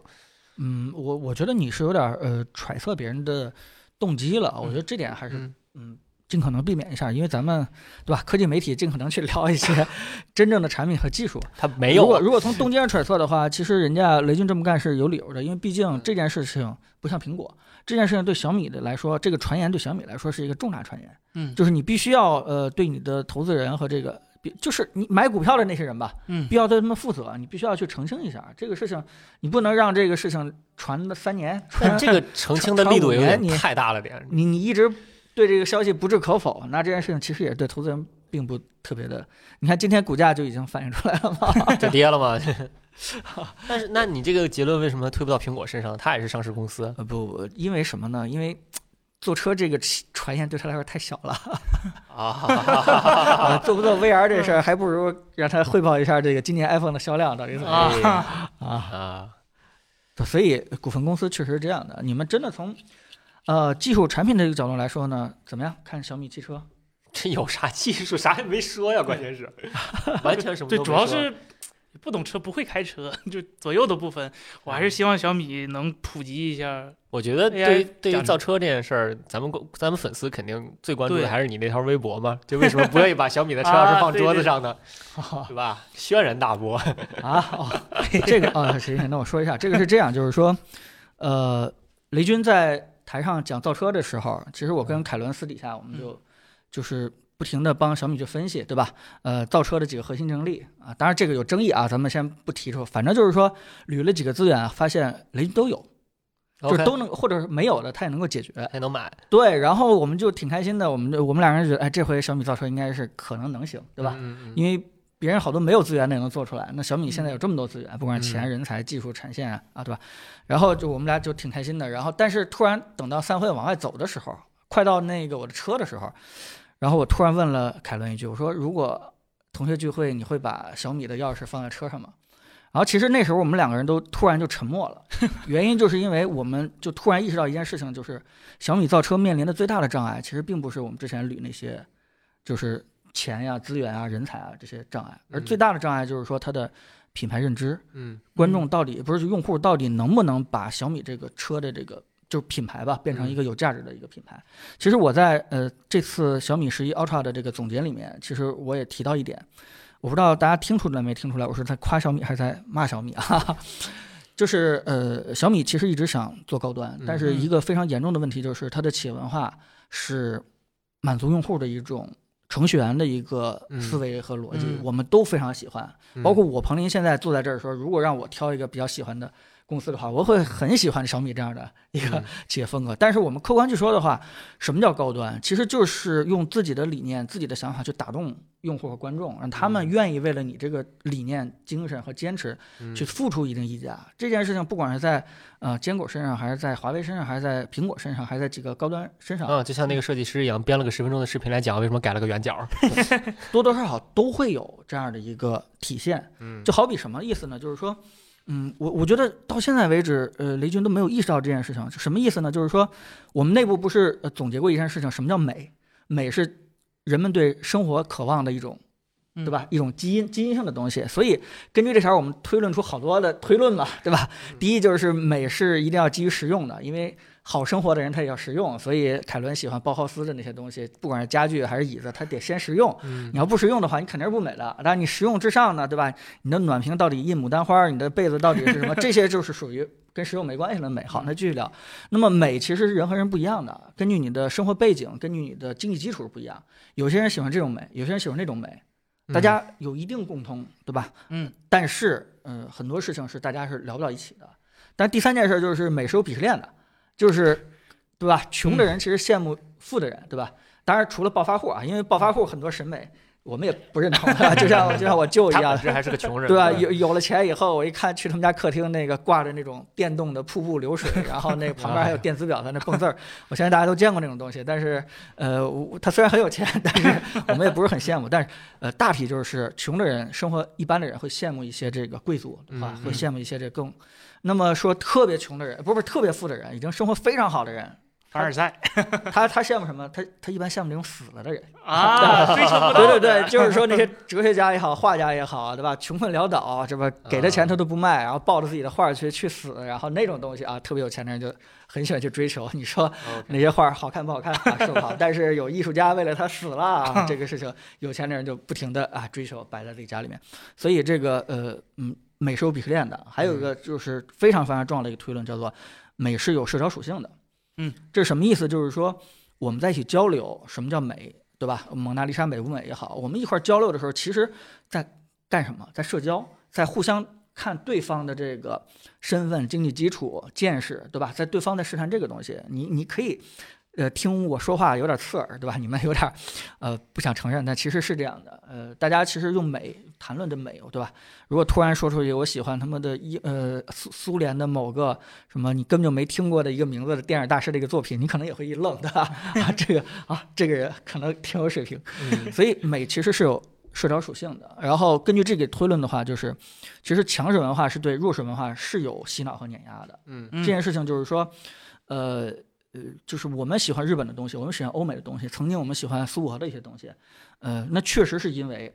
嗯，在我们民族内心当中，觉得人家可能强势这件事，嗯我觉得没什么可避讳的。当然，我们随着中国越来越强大，我们的一些很好的文化，国外的人也会觉得它很美，对吧？嗯所以我们现在应该树立起文化自信，这是另外一个话题了啊。嗯但是就是说，美确实是有强势对弱势的一种碾压的。嗯那么我们拿这个最最简单的一个例子，就是雷军在发布会刚开始发布这个 logo 的时候，我觉得他犯了一个非常大的一个错误，什么呢？就是我相信雷军的认知结果就是这样的，就是刚开始啊看到这个方角变圆角，有啥的呀？没什么的，他自己就那样觉 得。嗯但是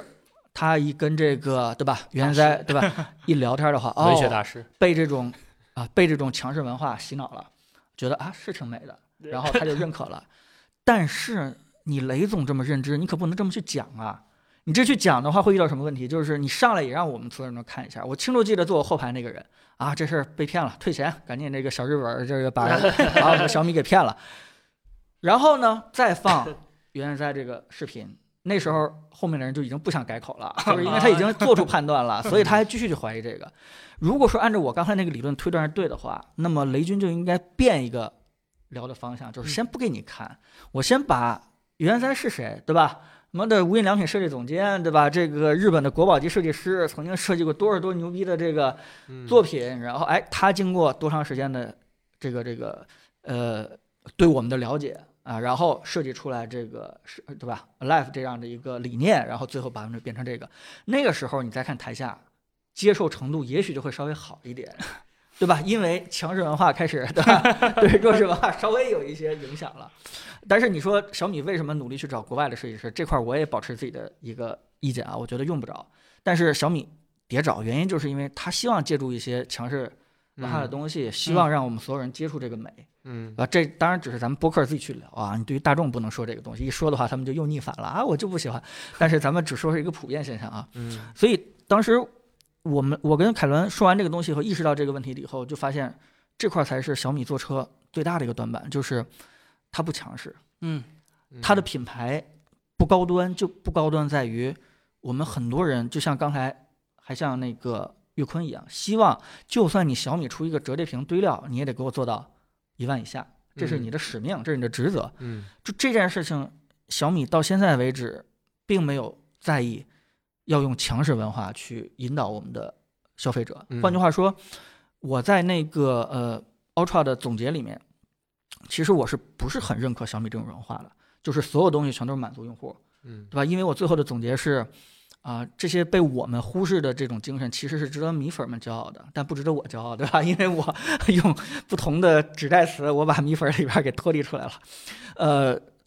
我特别希望，当然我很小米，呃，还是喜欢小米这公司，我特别希望小米有一天抛弃这种产品文化，真的嗯不一定全部抛弃啊，就是哪怕在一个系列，不管叫 Mix 还是叫什么一个系列当中，以非常清晰的审美的理念或者做产品的一个呃目标，告诉观众这东西就是未来，你们不要你们相信别的，就相信我，这东西就是未来，这东西就是好的，对吧？？嗯虽然可能会出现一些小的这个这个瑕疵判断错误，比如说这个像乔布斯一样，对吧？说小屏好，后来变大屏了，这不重要。但重要的是，你指明了那种满足人性，对吧？这个越来越实非常实用，就是跟美不冲突的那个路线的一个未来的一个目标，你就坚定往那去做。你不要去管，嗯，其他人觉得你这块有短板，那块有短板。我特别喜欢这样的产品，不管是魅族也好，还是锤子也好，他们嗯的方向我不一定认同，但是他们这种方法我特别喜欢。我就告诉你，这就是未来，这就是一个嗯手机我认为的一个答案，完了一个嗯方向。所以我觉得小米应该先把这种产品的企业文化建立好，就是那个那个，我坚信的认为，车就应该这样。嗯，主要的竞争力，我瞎说啊，啊根本就不是动力，根本就不是什么，对吧？我就认为是自动驾驶，我就认为是视觉算法，我就认为人工智能。你别管答案对不对，你坚定的按照这个东西去做，把你的理念不停的、不停的向市场的去一遍一遍的去宣讲、去灌输，就会有很多人慢慢地开始认可你的高端，就开始愿意为了你这种理念去嗯，多付出一些溢价。你只有到那个时候才会摆脱，你就算堆料，大家也希望你卖便宜，对吧？那个时候你才会有可以去跟观众、用户去谈溢价的一个实力和资本。所以我，我如果要是有机会去建议小米的话，我真的希望第一就是小米在某一个产品系列里面，因为它离车出来还有点时间啊，现在赶快在手机赶紧实验啊，在某一个系列的手机产品里面，迅速建立自己对于未来手机发展方向的一个清晰的结论。对吧？不要今天用单点芯儿，明天用双点芯儿，后天又换回来。呃不要今天十十八朵十什么之类的，你觉得重要你就给我放上去，你不重要你永远别上。你觉得对吧？未来到底是折叠屏还是这个环绕屏？你告诉我一个确定的，你别今天做环绕，明天做折叠。就这件事情，就是说你必须要清楚的，对吧？像老罗一样非常强势，嗯， 强，我就要对你扭曲立场，我就要影响你，嗯跟乔布斯一样，对吧？快充就是没用，四 G 就对别，我别认上为了宽容没有，我就一直不 管，咋地？就这件事情清晰的告诉观众，我认为未来手机方展这样的，然后不要买太便宜，嗯贵点儿，你们就必须要为了我这种判断，呃，去付出一些溢价。我觉得如果刚开始哪怕认可的人少一点，但不停的去传输灌输的话，慢慢慢慢有人为了这个事情去付出溢价了，我觉得就是小米高端品牌成的那一天。我觉得我我我特别希望在真正不管是三年以后、五年以后，小米的第一辆车出来的时候，那时候小米的整个品牌局面已经变成我说这个样子，就是那时候大家不去探讨说你做的多好，我也要你便宜价格。你看现在所有的博主下面，你们希望小米车卖多少钱？妈，全都一帮玩梗的，一九九九，他妈的， 一万多、两万多、二十万， 1999说句实话，啊坐车是一个非常他妈的烧钱的事情啊！你让小米做一个所有东西都拉满，所有技术参数都挂满的一个车，它卖便宜了，你让它死啊！ 你们你们现实点好不好？ 怎么可能呢？不是手机还能简单赔一赔，还能用软件挣点钱，车用软件生态挣钱，哪辈子的事情？不可能啊！所以我不希望是这样一个状态。如果这样的状态的话，那那时候就会遇到一个舆论战，就是什么？就是小米雷军辛辛苦苦烧了一百亿、两百亿也好，做出一辆车来，很诚心的摆现摆在你们所有米粉面前，结果你们就开始横挑鼻子竖挑眼，然后最后说这个小米品牌来太 low 了，我。对吧？少壮不努力，长大买小米。我这个，我这个手机都已经买小米了，我好不容易有点钱买车，我还要买小米吗？就变成这样一个舆论战了。我非常担心这种情况出现，对吧？嗯当然，不过如果有一天这种情况出现的话，我也有后招啊。所有今天在我那条微博下面骂我的人，大 V 也好，我全都给他们截下来。等到那天呢，我就发来吧，你们谁敢说小米 low，嗯，对吧？你们当初怼我怼得很开心，对不对？好，那你们现在必须要跟着我一起，对吧？一起来普及他妈车是一个实用的东西，品牌不重要。那他们会到时候找各种鸡毛蒜皮的小事儿，说这那这那件事我儿不对于管，来我说那时候就出头这个头，我就说你们当年对吧，觉得品牌不重要，对吧？那你现在就不要跟我说这个事情，你咱们一起给用户普及车的实用性，对吧？技术的也对吧？咱们不要说因为小米的品牌就一定要卖低价，不要去说这个事儿。嗯，所以我这个就留三年，对吧？留就留五年，我看最后让那些大 V 们谁去去去怼这个事情，我觉得挺好。嗯，我觉得两种情况吧，一种就是说小米真的如果能在这三年、五年之内解决它的品牌认知的一个问题，那我觉得是国货之光，真的是解决了大家对国产的一个认知。嗯，好，就算解决不了啊，那那时候咱们作为媒体。啊，作为这个舆论场的一分子，我们还能帮一下，对吧？ 我们还能简单的跟用户科普一下啊，车是实用为主，对吧？嗯这种品牌高低啊，你得看它实用性到底好不好，起码也能够稍微的，对吧？让这个舆论环境变得稍微好那么一点点。有没有这样一种可能，就是小嗯米可能自己也想过这种事儿，就是我们到底要不要？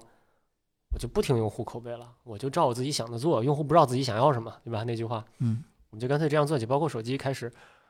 他他其实想这样做，他随时可以这样做嘛。嗯，但是他你说可吧能纠结了这么多年，最后还是说，哎，小米起步就是靠着大家的支持起步起来的，一脱离嗯群众就有一点放抛弃革命的一种感觉。会不会啊这，个我们经常说的是企业基因，企业基因嗯其实就是你说这个事情。换句话嗯说，人和人价值观不一样。嗯，呃，雷总就是这个价值观，所以他身边的高管也是同样的价值所以观，他的车到时候也是，所以他一定会招相同价值，就跟咱们公司一样嘛，对吧？嗯，都是一些酸兮兮的人。 你们你们不是阴阳客气啊，就是让我一个人有这个人设就可以了啊。就是他身边的也都是那种真的不停的在跟用户交流，倾听用户嗯声音，想把自己产品变得越完越来越完美这种人，对吧？都是这样的一群人，都是一群人的话去做一个产品的话，他可能就缺少一些君子如兰的气质，嗯，他可能就不会说我这只有爵士用，他不会是去去往这方向去想。 所以我，我我觉得，但是呃，岳坤就是说这件事也不是不行，嗯有很多的成功案例，嗯那就是你单找一票人做子品牌，嗯，对吧或？让这个或许让或这许票人的企业基因跟你不一样，或许这套基因在坐车上没准儿就能成呢，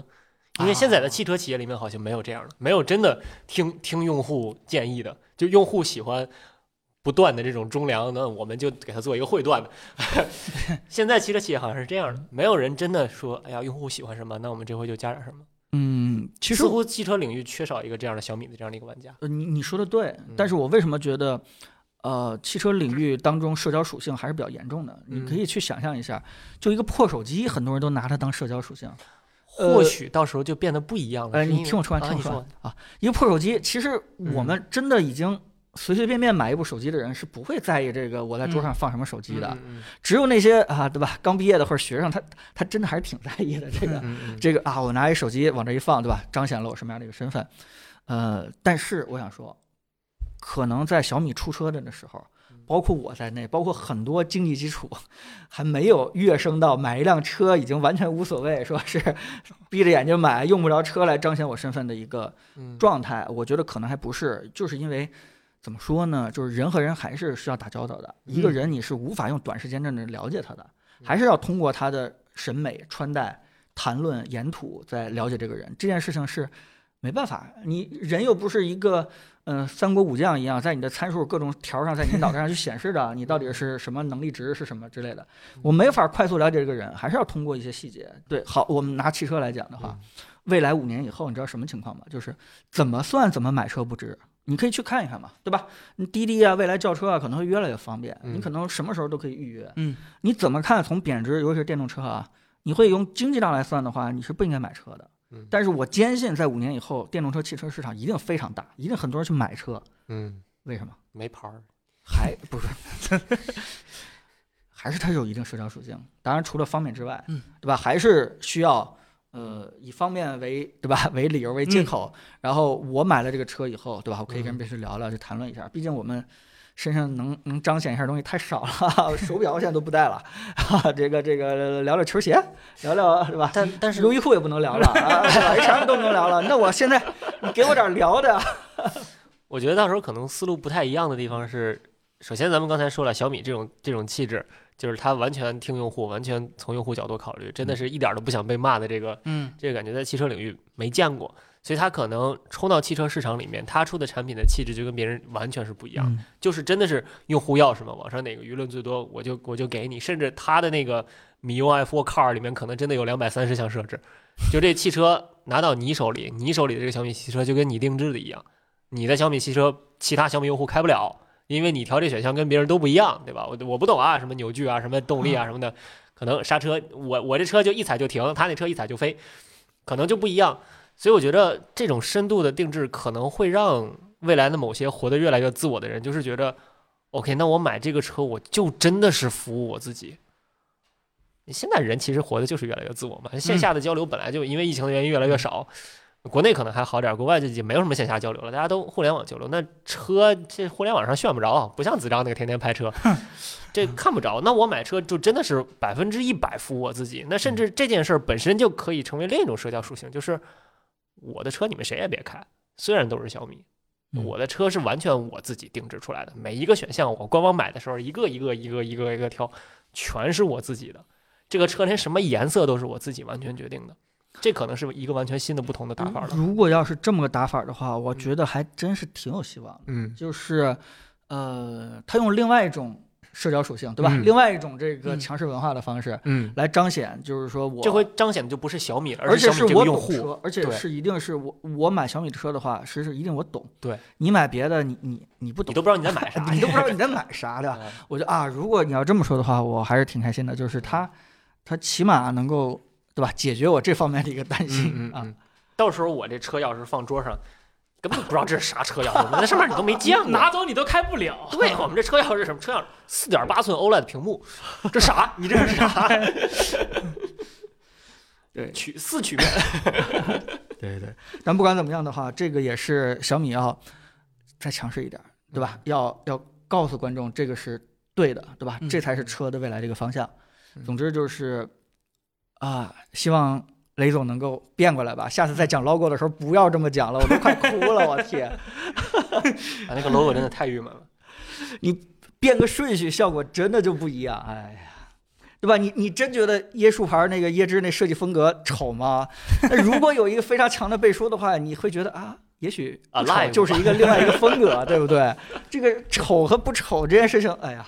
很难说，很难说，对吧？我们那天办公室还聊，如果如何能做出一个世界上最美的画儿，对不对？啊，都我我可以给大家重复一下，就是第一件事就是说，你这个画家必须要什么都懂，在很多科学领域当中，能够证伪的领域当中，你做出非常牛逼的贡献，是吧嗯？人体你也懂，生物学你也懂，物理你也懂，对吧？嗯这个这个各种化学你也懂，啊，这是第一件事儿啊，你牛逼已经能证伪了啊。第二件事儿呢，你画画的时候，对吧？从这个拟真呀，从像的程度上说，你已经做的绝了，嗯对？吧？你不管画教堂画啊，还是画这个壁画啊，没画人得能跟照片似的。画照片儿没人能好，对吧？这两项你都已经获得世人认可了，对吧？嗯你就可以拿着毛笔在这儿瞎抖了， 你就基本上可以达到这种境界了，对吧？但嗯这种人没有拿着毛笔瞎抖，他画了一幅画儿，然后别的画儿都可以卖，就这幅画儿必须要随着自己嗯啊一辈子到死的时候抱着那幅画儿死的。嗯，然后这幅画儿死了以后，被世界上著名的国王收藏，然后被偷了以后，他妈的全世界悬赏嗯。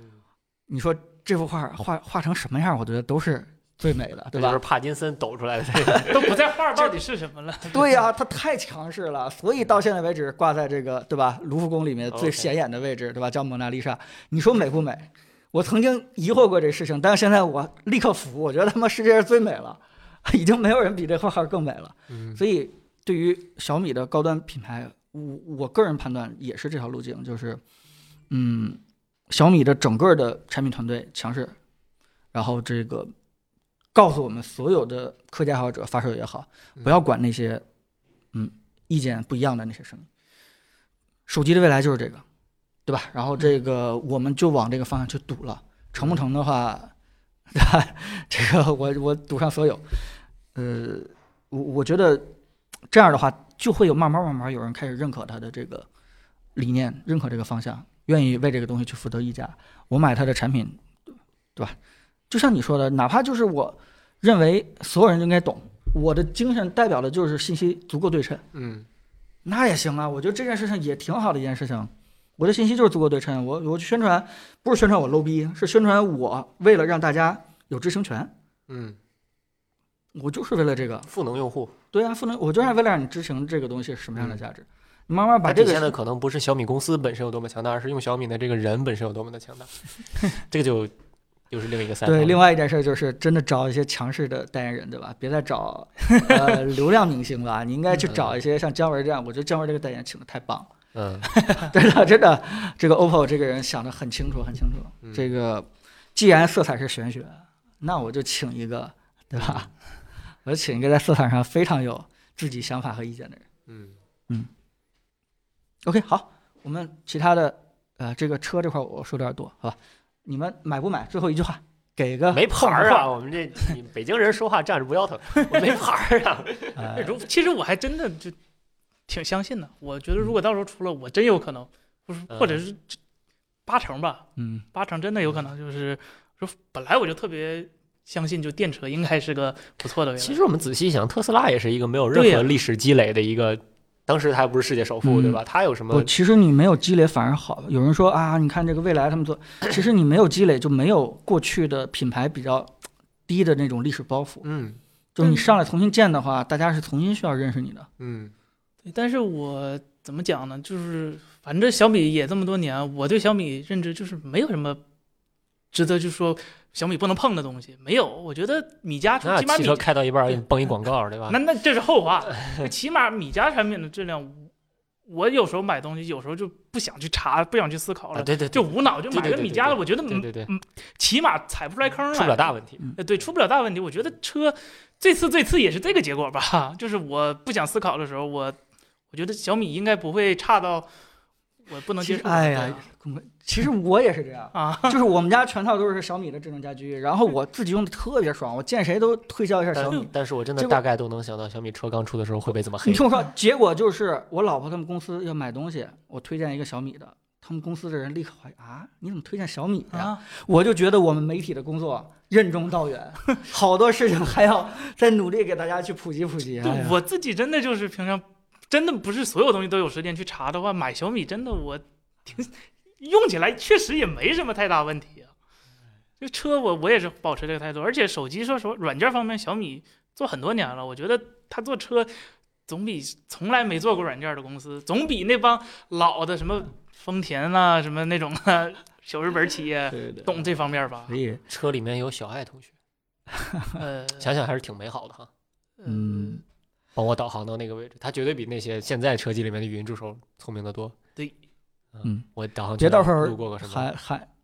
小爱同学，赶快刹车刹车！抱歉，我没有听明白你在说什 么。那会儿就五 G 了，那会儿 应该应该还好吧？啊，行行，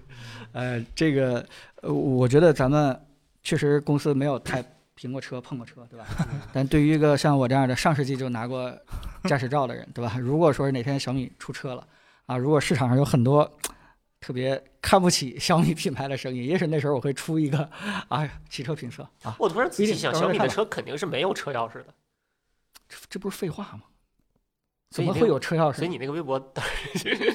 我那个微博只是 钓鱼，我只我那个微博只是，呃，呃实际情况是我问凯伦那句话的时候，我确实没过脑子，但是是凯伦 get 到我讲那个意思，我只不过把我问凯伦的那个问题搬上去了我都能想到，到时候小米车出的时候会被人怎么黑， 啊，嗯，各种细节。这个肯定是不可能有钥匙的，对吧？嗯嗯， OK，好，行，我们我们聊的也挺长时间了，是嗯吧？这个我们这一期呢，主要还是，呃，跟大家去聊聊我们怎么看小米近期的两场重磅发布会啊。嗯哎，笔记本还没说呢，哦，对了啊，不好意思，啊不好意思，大家再容我们说一下笔记本 嗯。这个，哎，笔记本，来，森森，我觉得你浪费沙子吗？吗？呃，它那个移动台，小米这回啊、没有像我想的一样首发那个三零五零，其实最大的还是这个屏幕。说实话，这啊， E 四材料嗯 OLED 嗯三点五 K，嗯，卖卖卖六千块钱，这 就这屏我都觉得它它得卖三千块它钱，这个屏 HDR 规格怎么样？就亮度啥的，峰值六百，哎，那个那个 OLED 六百，我觉得挺好了。全屏六百吗？那他没说，对，咱到时候可以测，别我我还挺别挺好全奇屏。一百四那那那那是 JOLED， ，OK，就就这块屏幕就就就非常好了，就三星的屏。嗯，因嗯为看那嗯个 logo 能看出来那是三星的。 OK，然后以往用 OLED 的的电脑，我们之前测过一个，凯伦写过一个文章，是惠普那个，那个卖一两万。嗯嗯嗯我现在我查了一下，就最便宜最便宜的，华硕的有一款卖一万，嗯就小米直接六千，我都怀疑那屏嗯，白送的。啊这但是就从纸面上参数看挺好的。嗯然后我看小米也做了色彩色彩那个，就每每块原色屏嘛，嗯嗯它不光做了百分之百 P 三，它也做嗯 sRGB 了。嗯，这这 Windows 用户都懂啊，这 P 三 OK 跟咱没关系， OK 你 sRGB 准就行。就而且它这回这个模具也是升级的，就是不嗯像以前小米笔记本儿就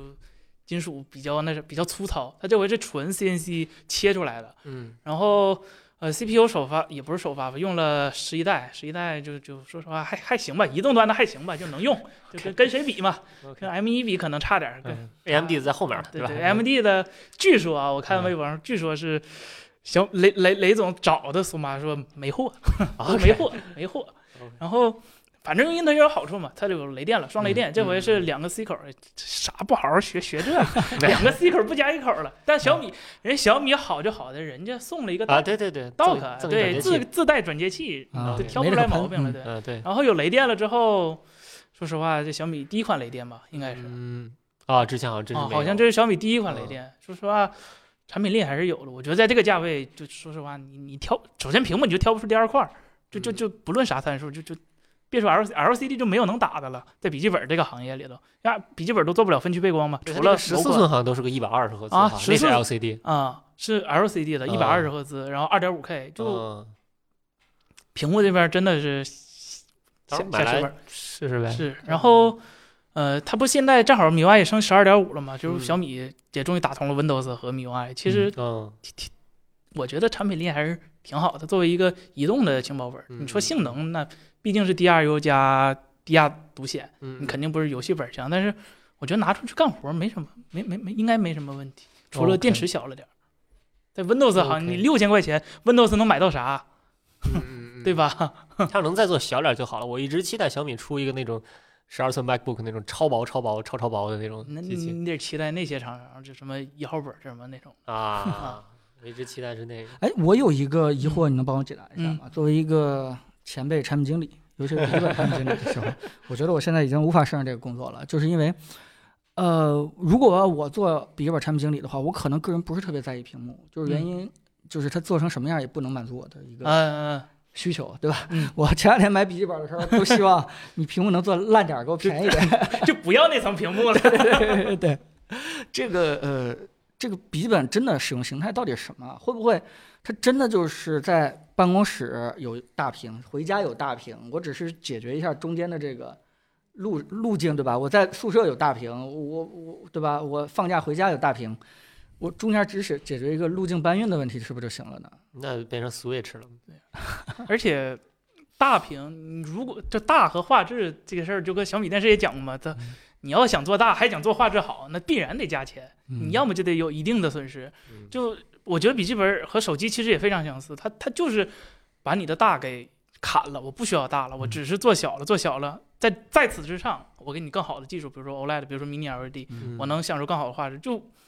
就这几天，其实我们测 Mini LED 也发现，就是如果我想看一个特别爽的 Mini LED，或者是 OLED，或者是什么买，必须买电视。那电视你就算吧，就像大师九九九，这大师也是一万起，啊这成本说实话不低。如果你拿手机，可能现在两三千呢。其实嗯 OLED 效果已经非常好了，所以说嗯，笔记本我觉得它还是有一部分这方面明白的了，需明求白的了。。也就是说，如果要是对屏幕稍微有点要求的话，对其实笔记本自带屏幕反而是成本更低的一个，呃对更更好的一个解决对方，案。除非你像嗯苹果一样，所有屏幕都做的真的，就不论是 iMac 还是啊 MacBook，、其实质量都非常高。那那多多掏钱，那 是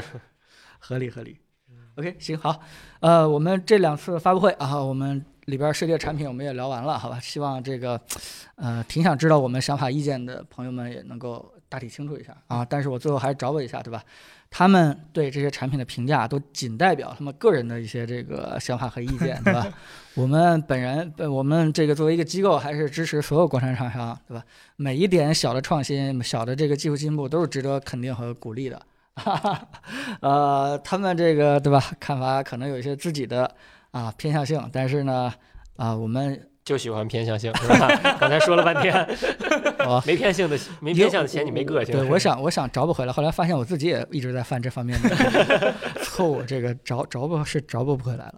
好吧，好，谢谢大家，非常感谢大家听完我们这期节目嗯啊、也是希望大家喜欢我们这种一个专题一个专题的去跟大家去聊的这样的一个形式。嗯好吧，我们如果未来有一些新的热点，还是请大家继续去关注我们这个及时对吧出嗯的、紧跟热点的对吧专题的这种播客节目，好吧？好，谢谢大家，谢我谢，们再见，拜下期再拜。见。嗯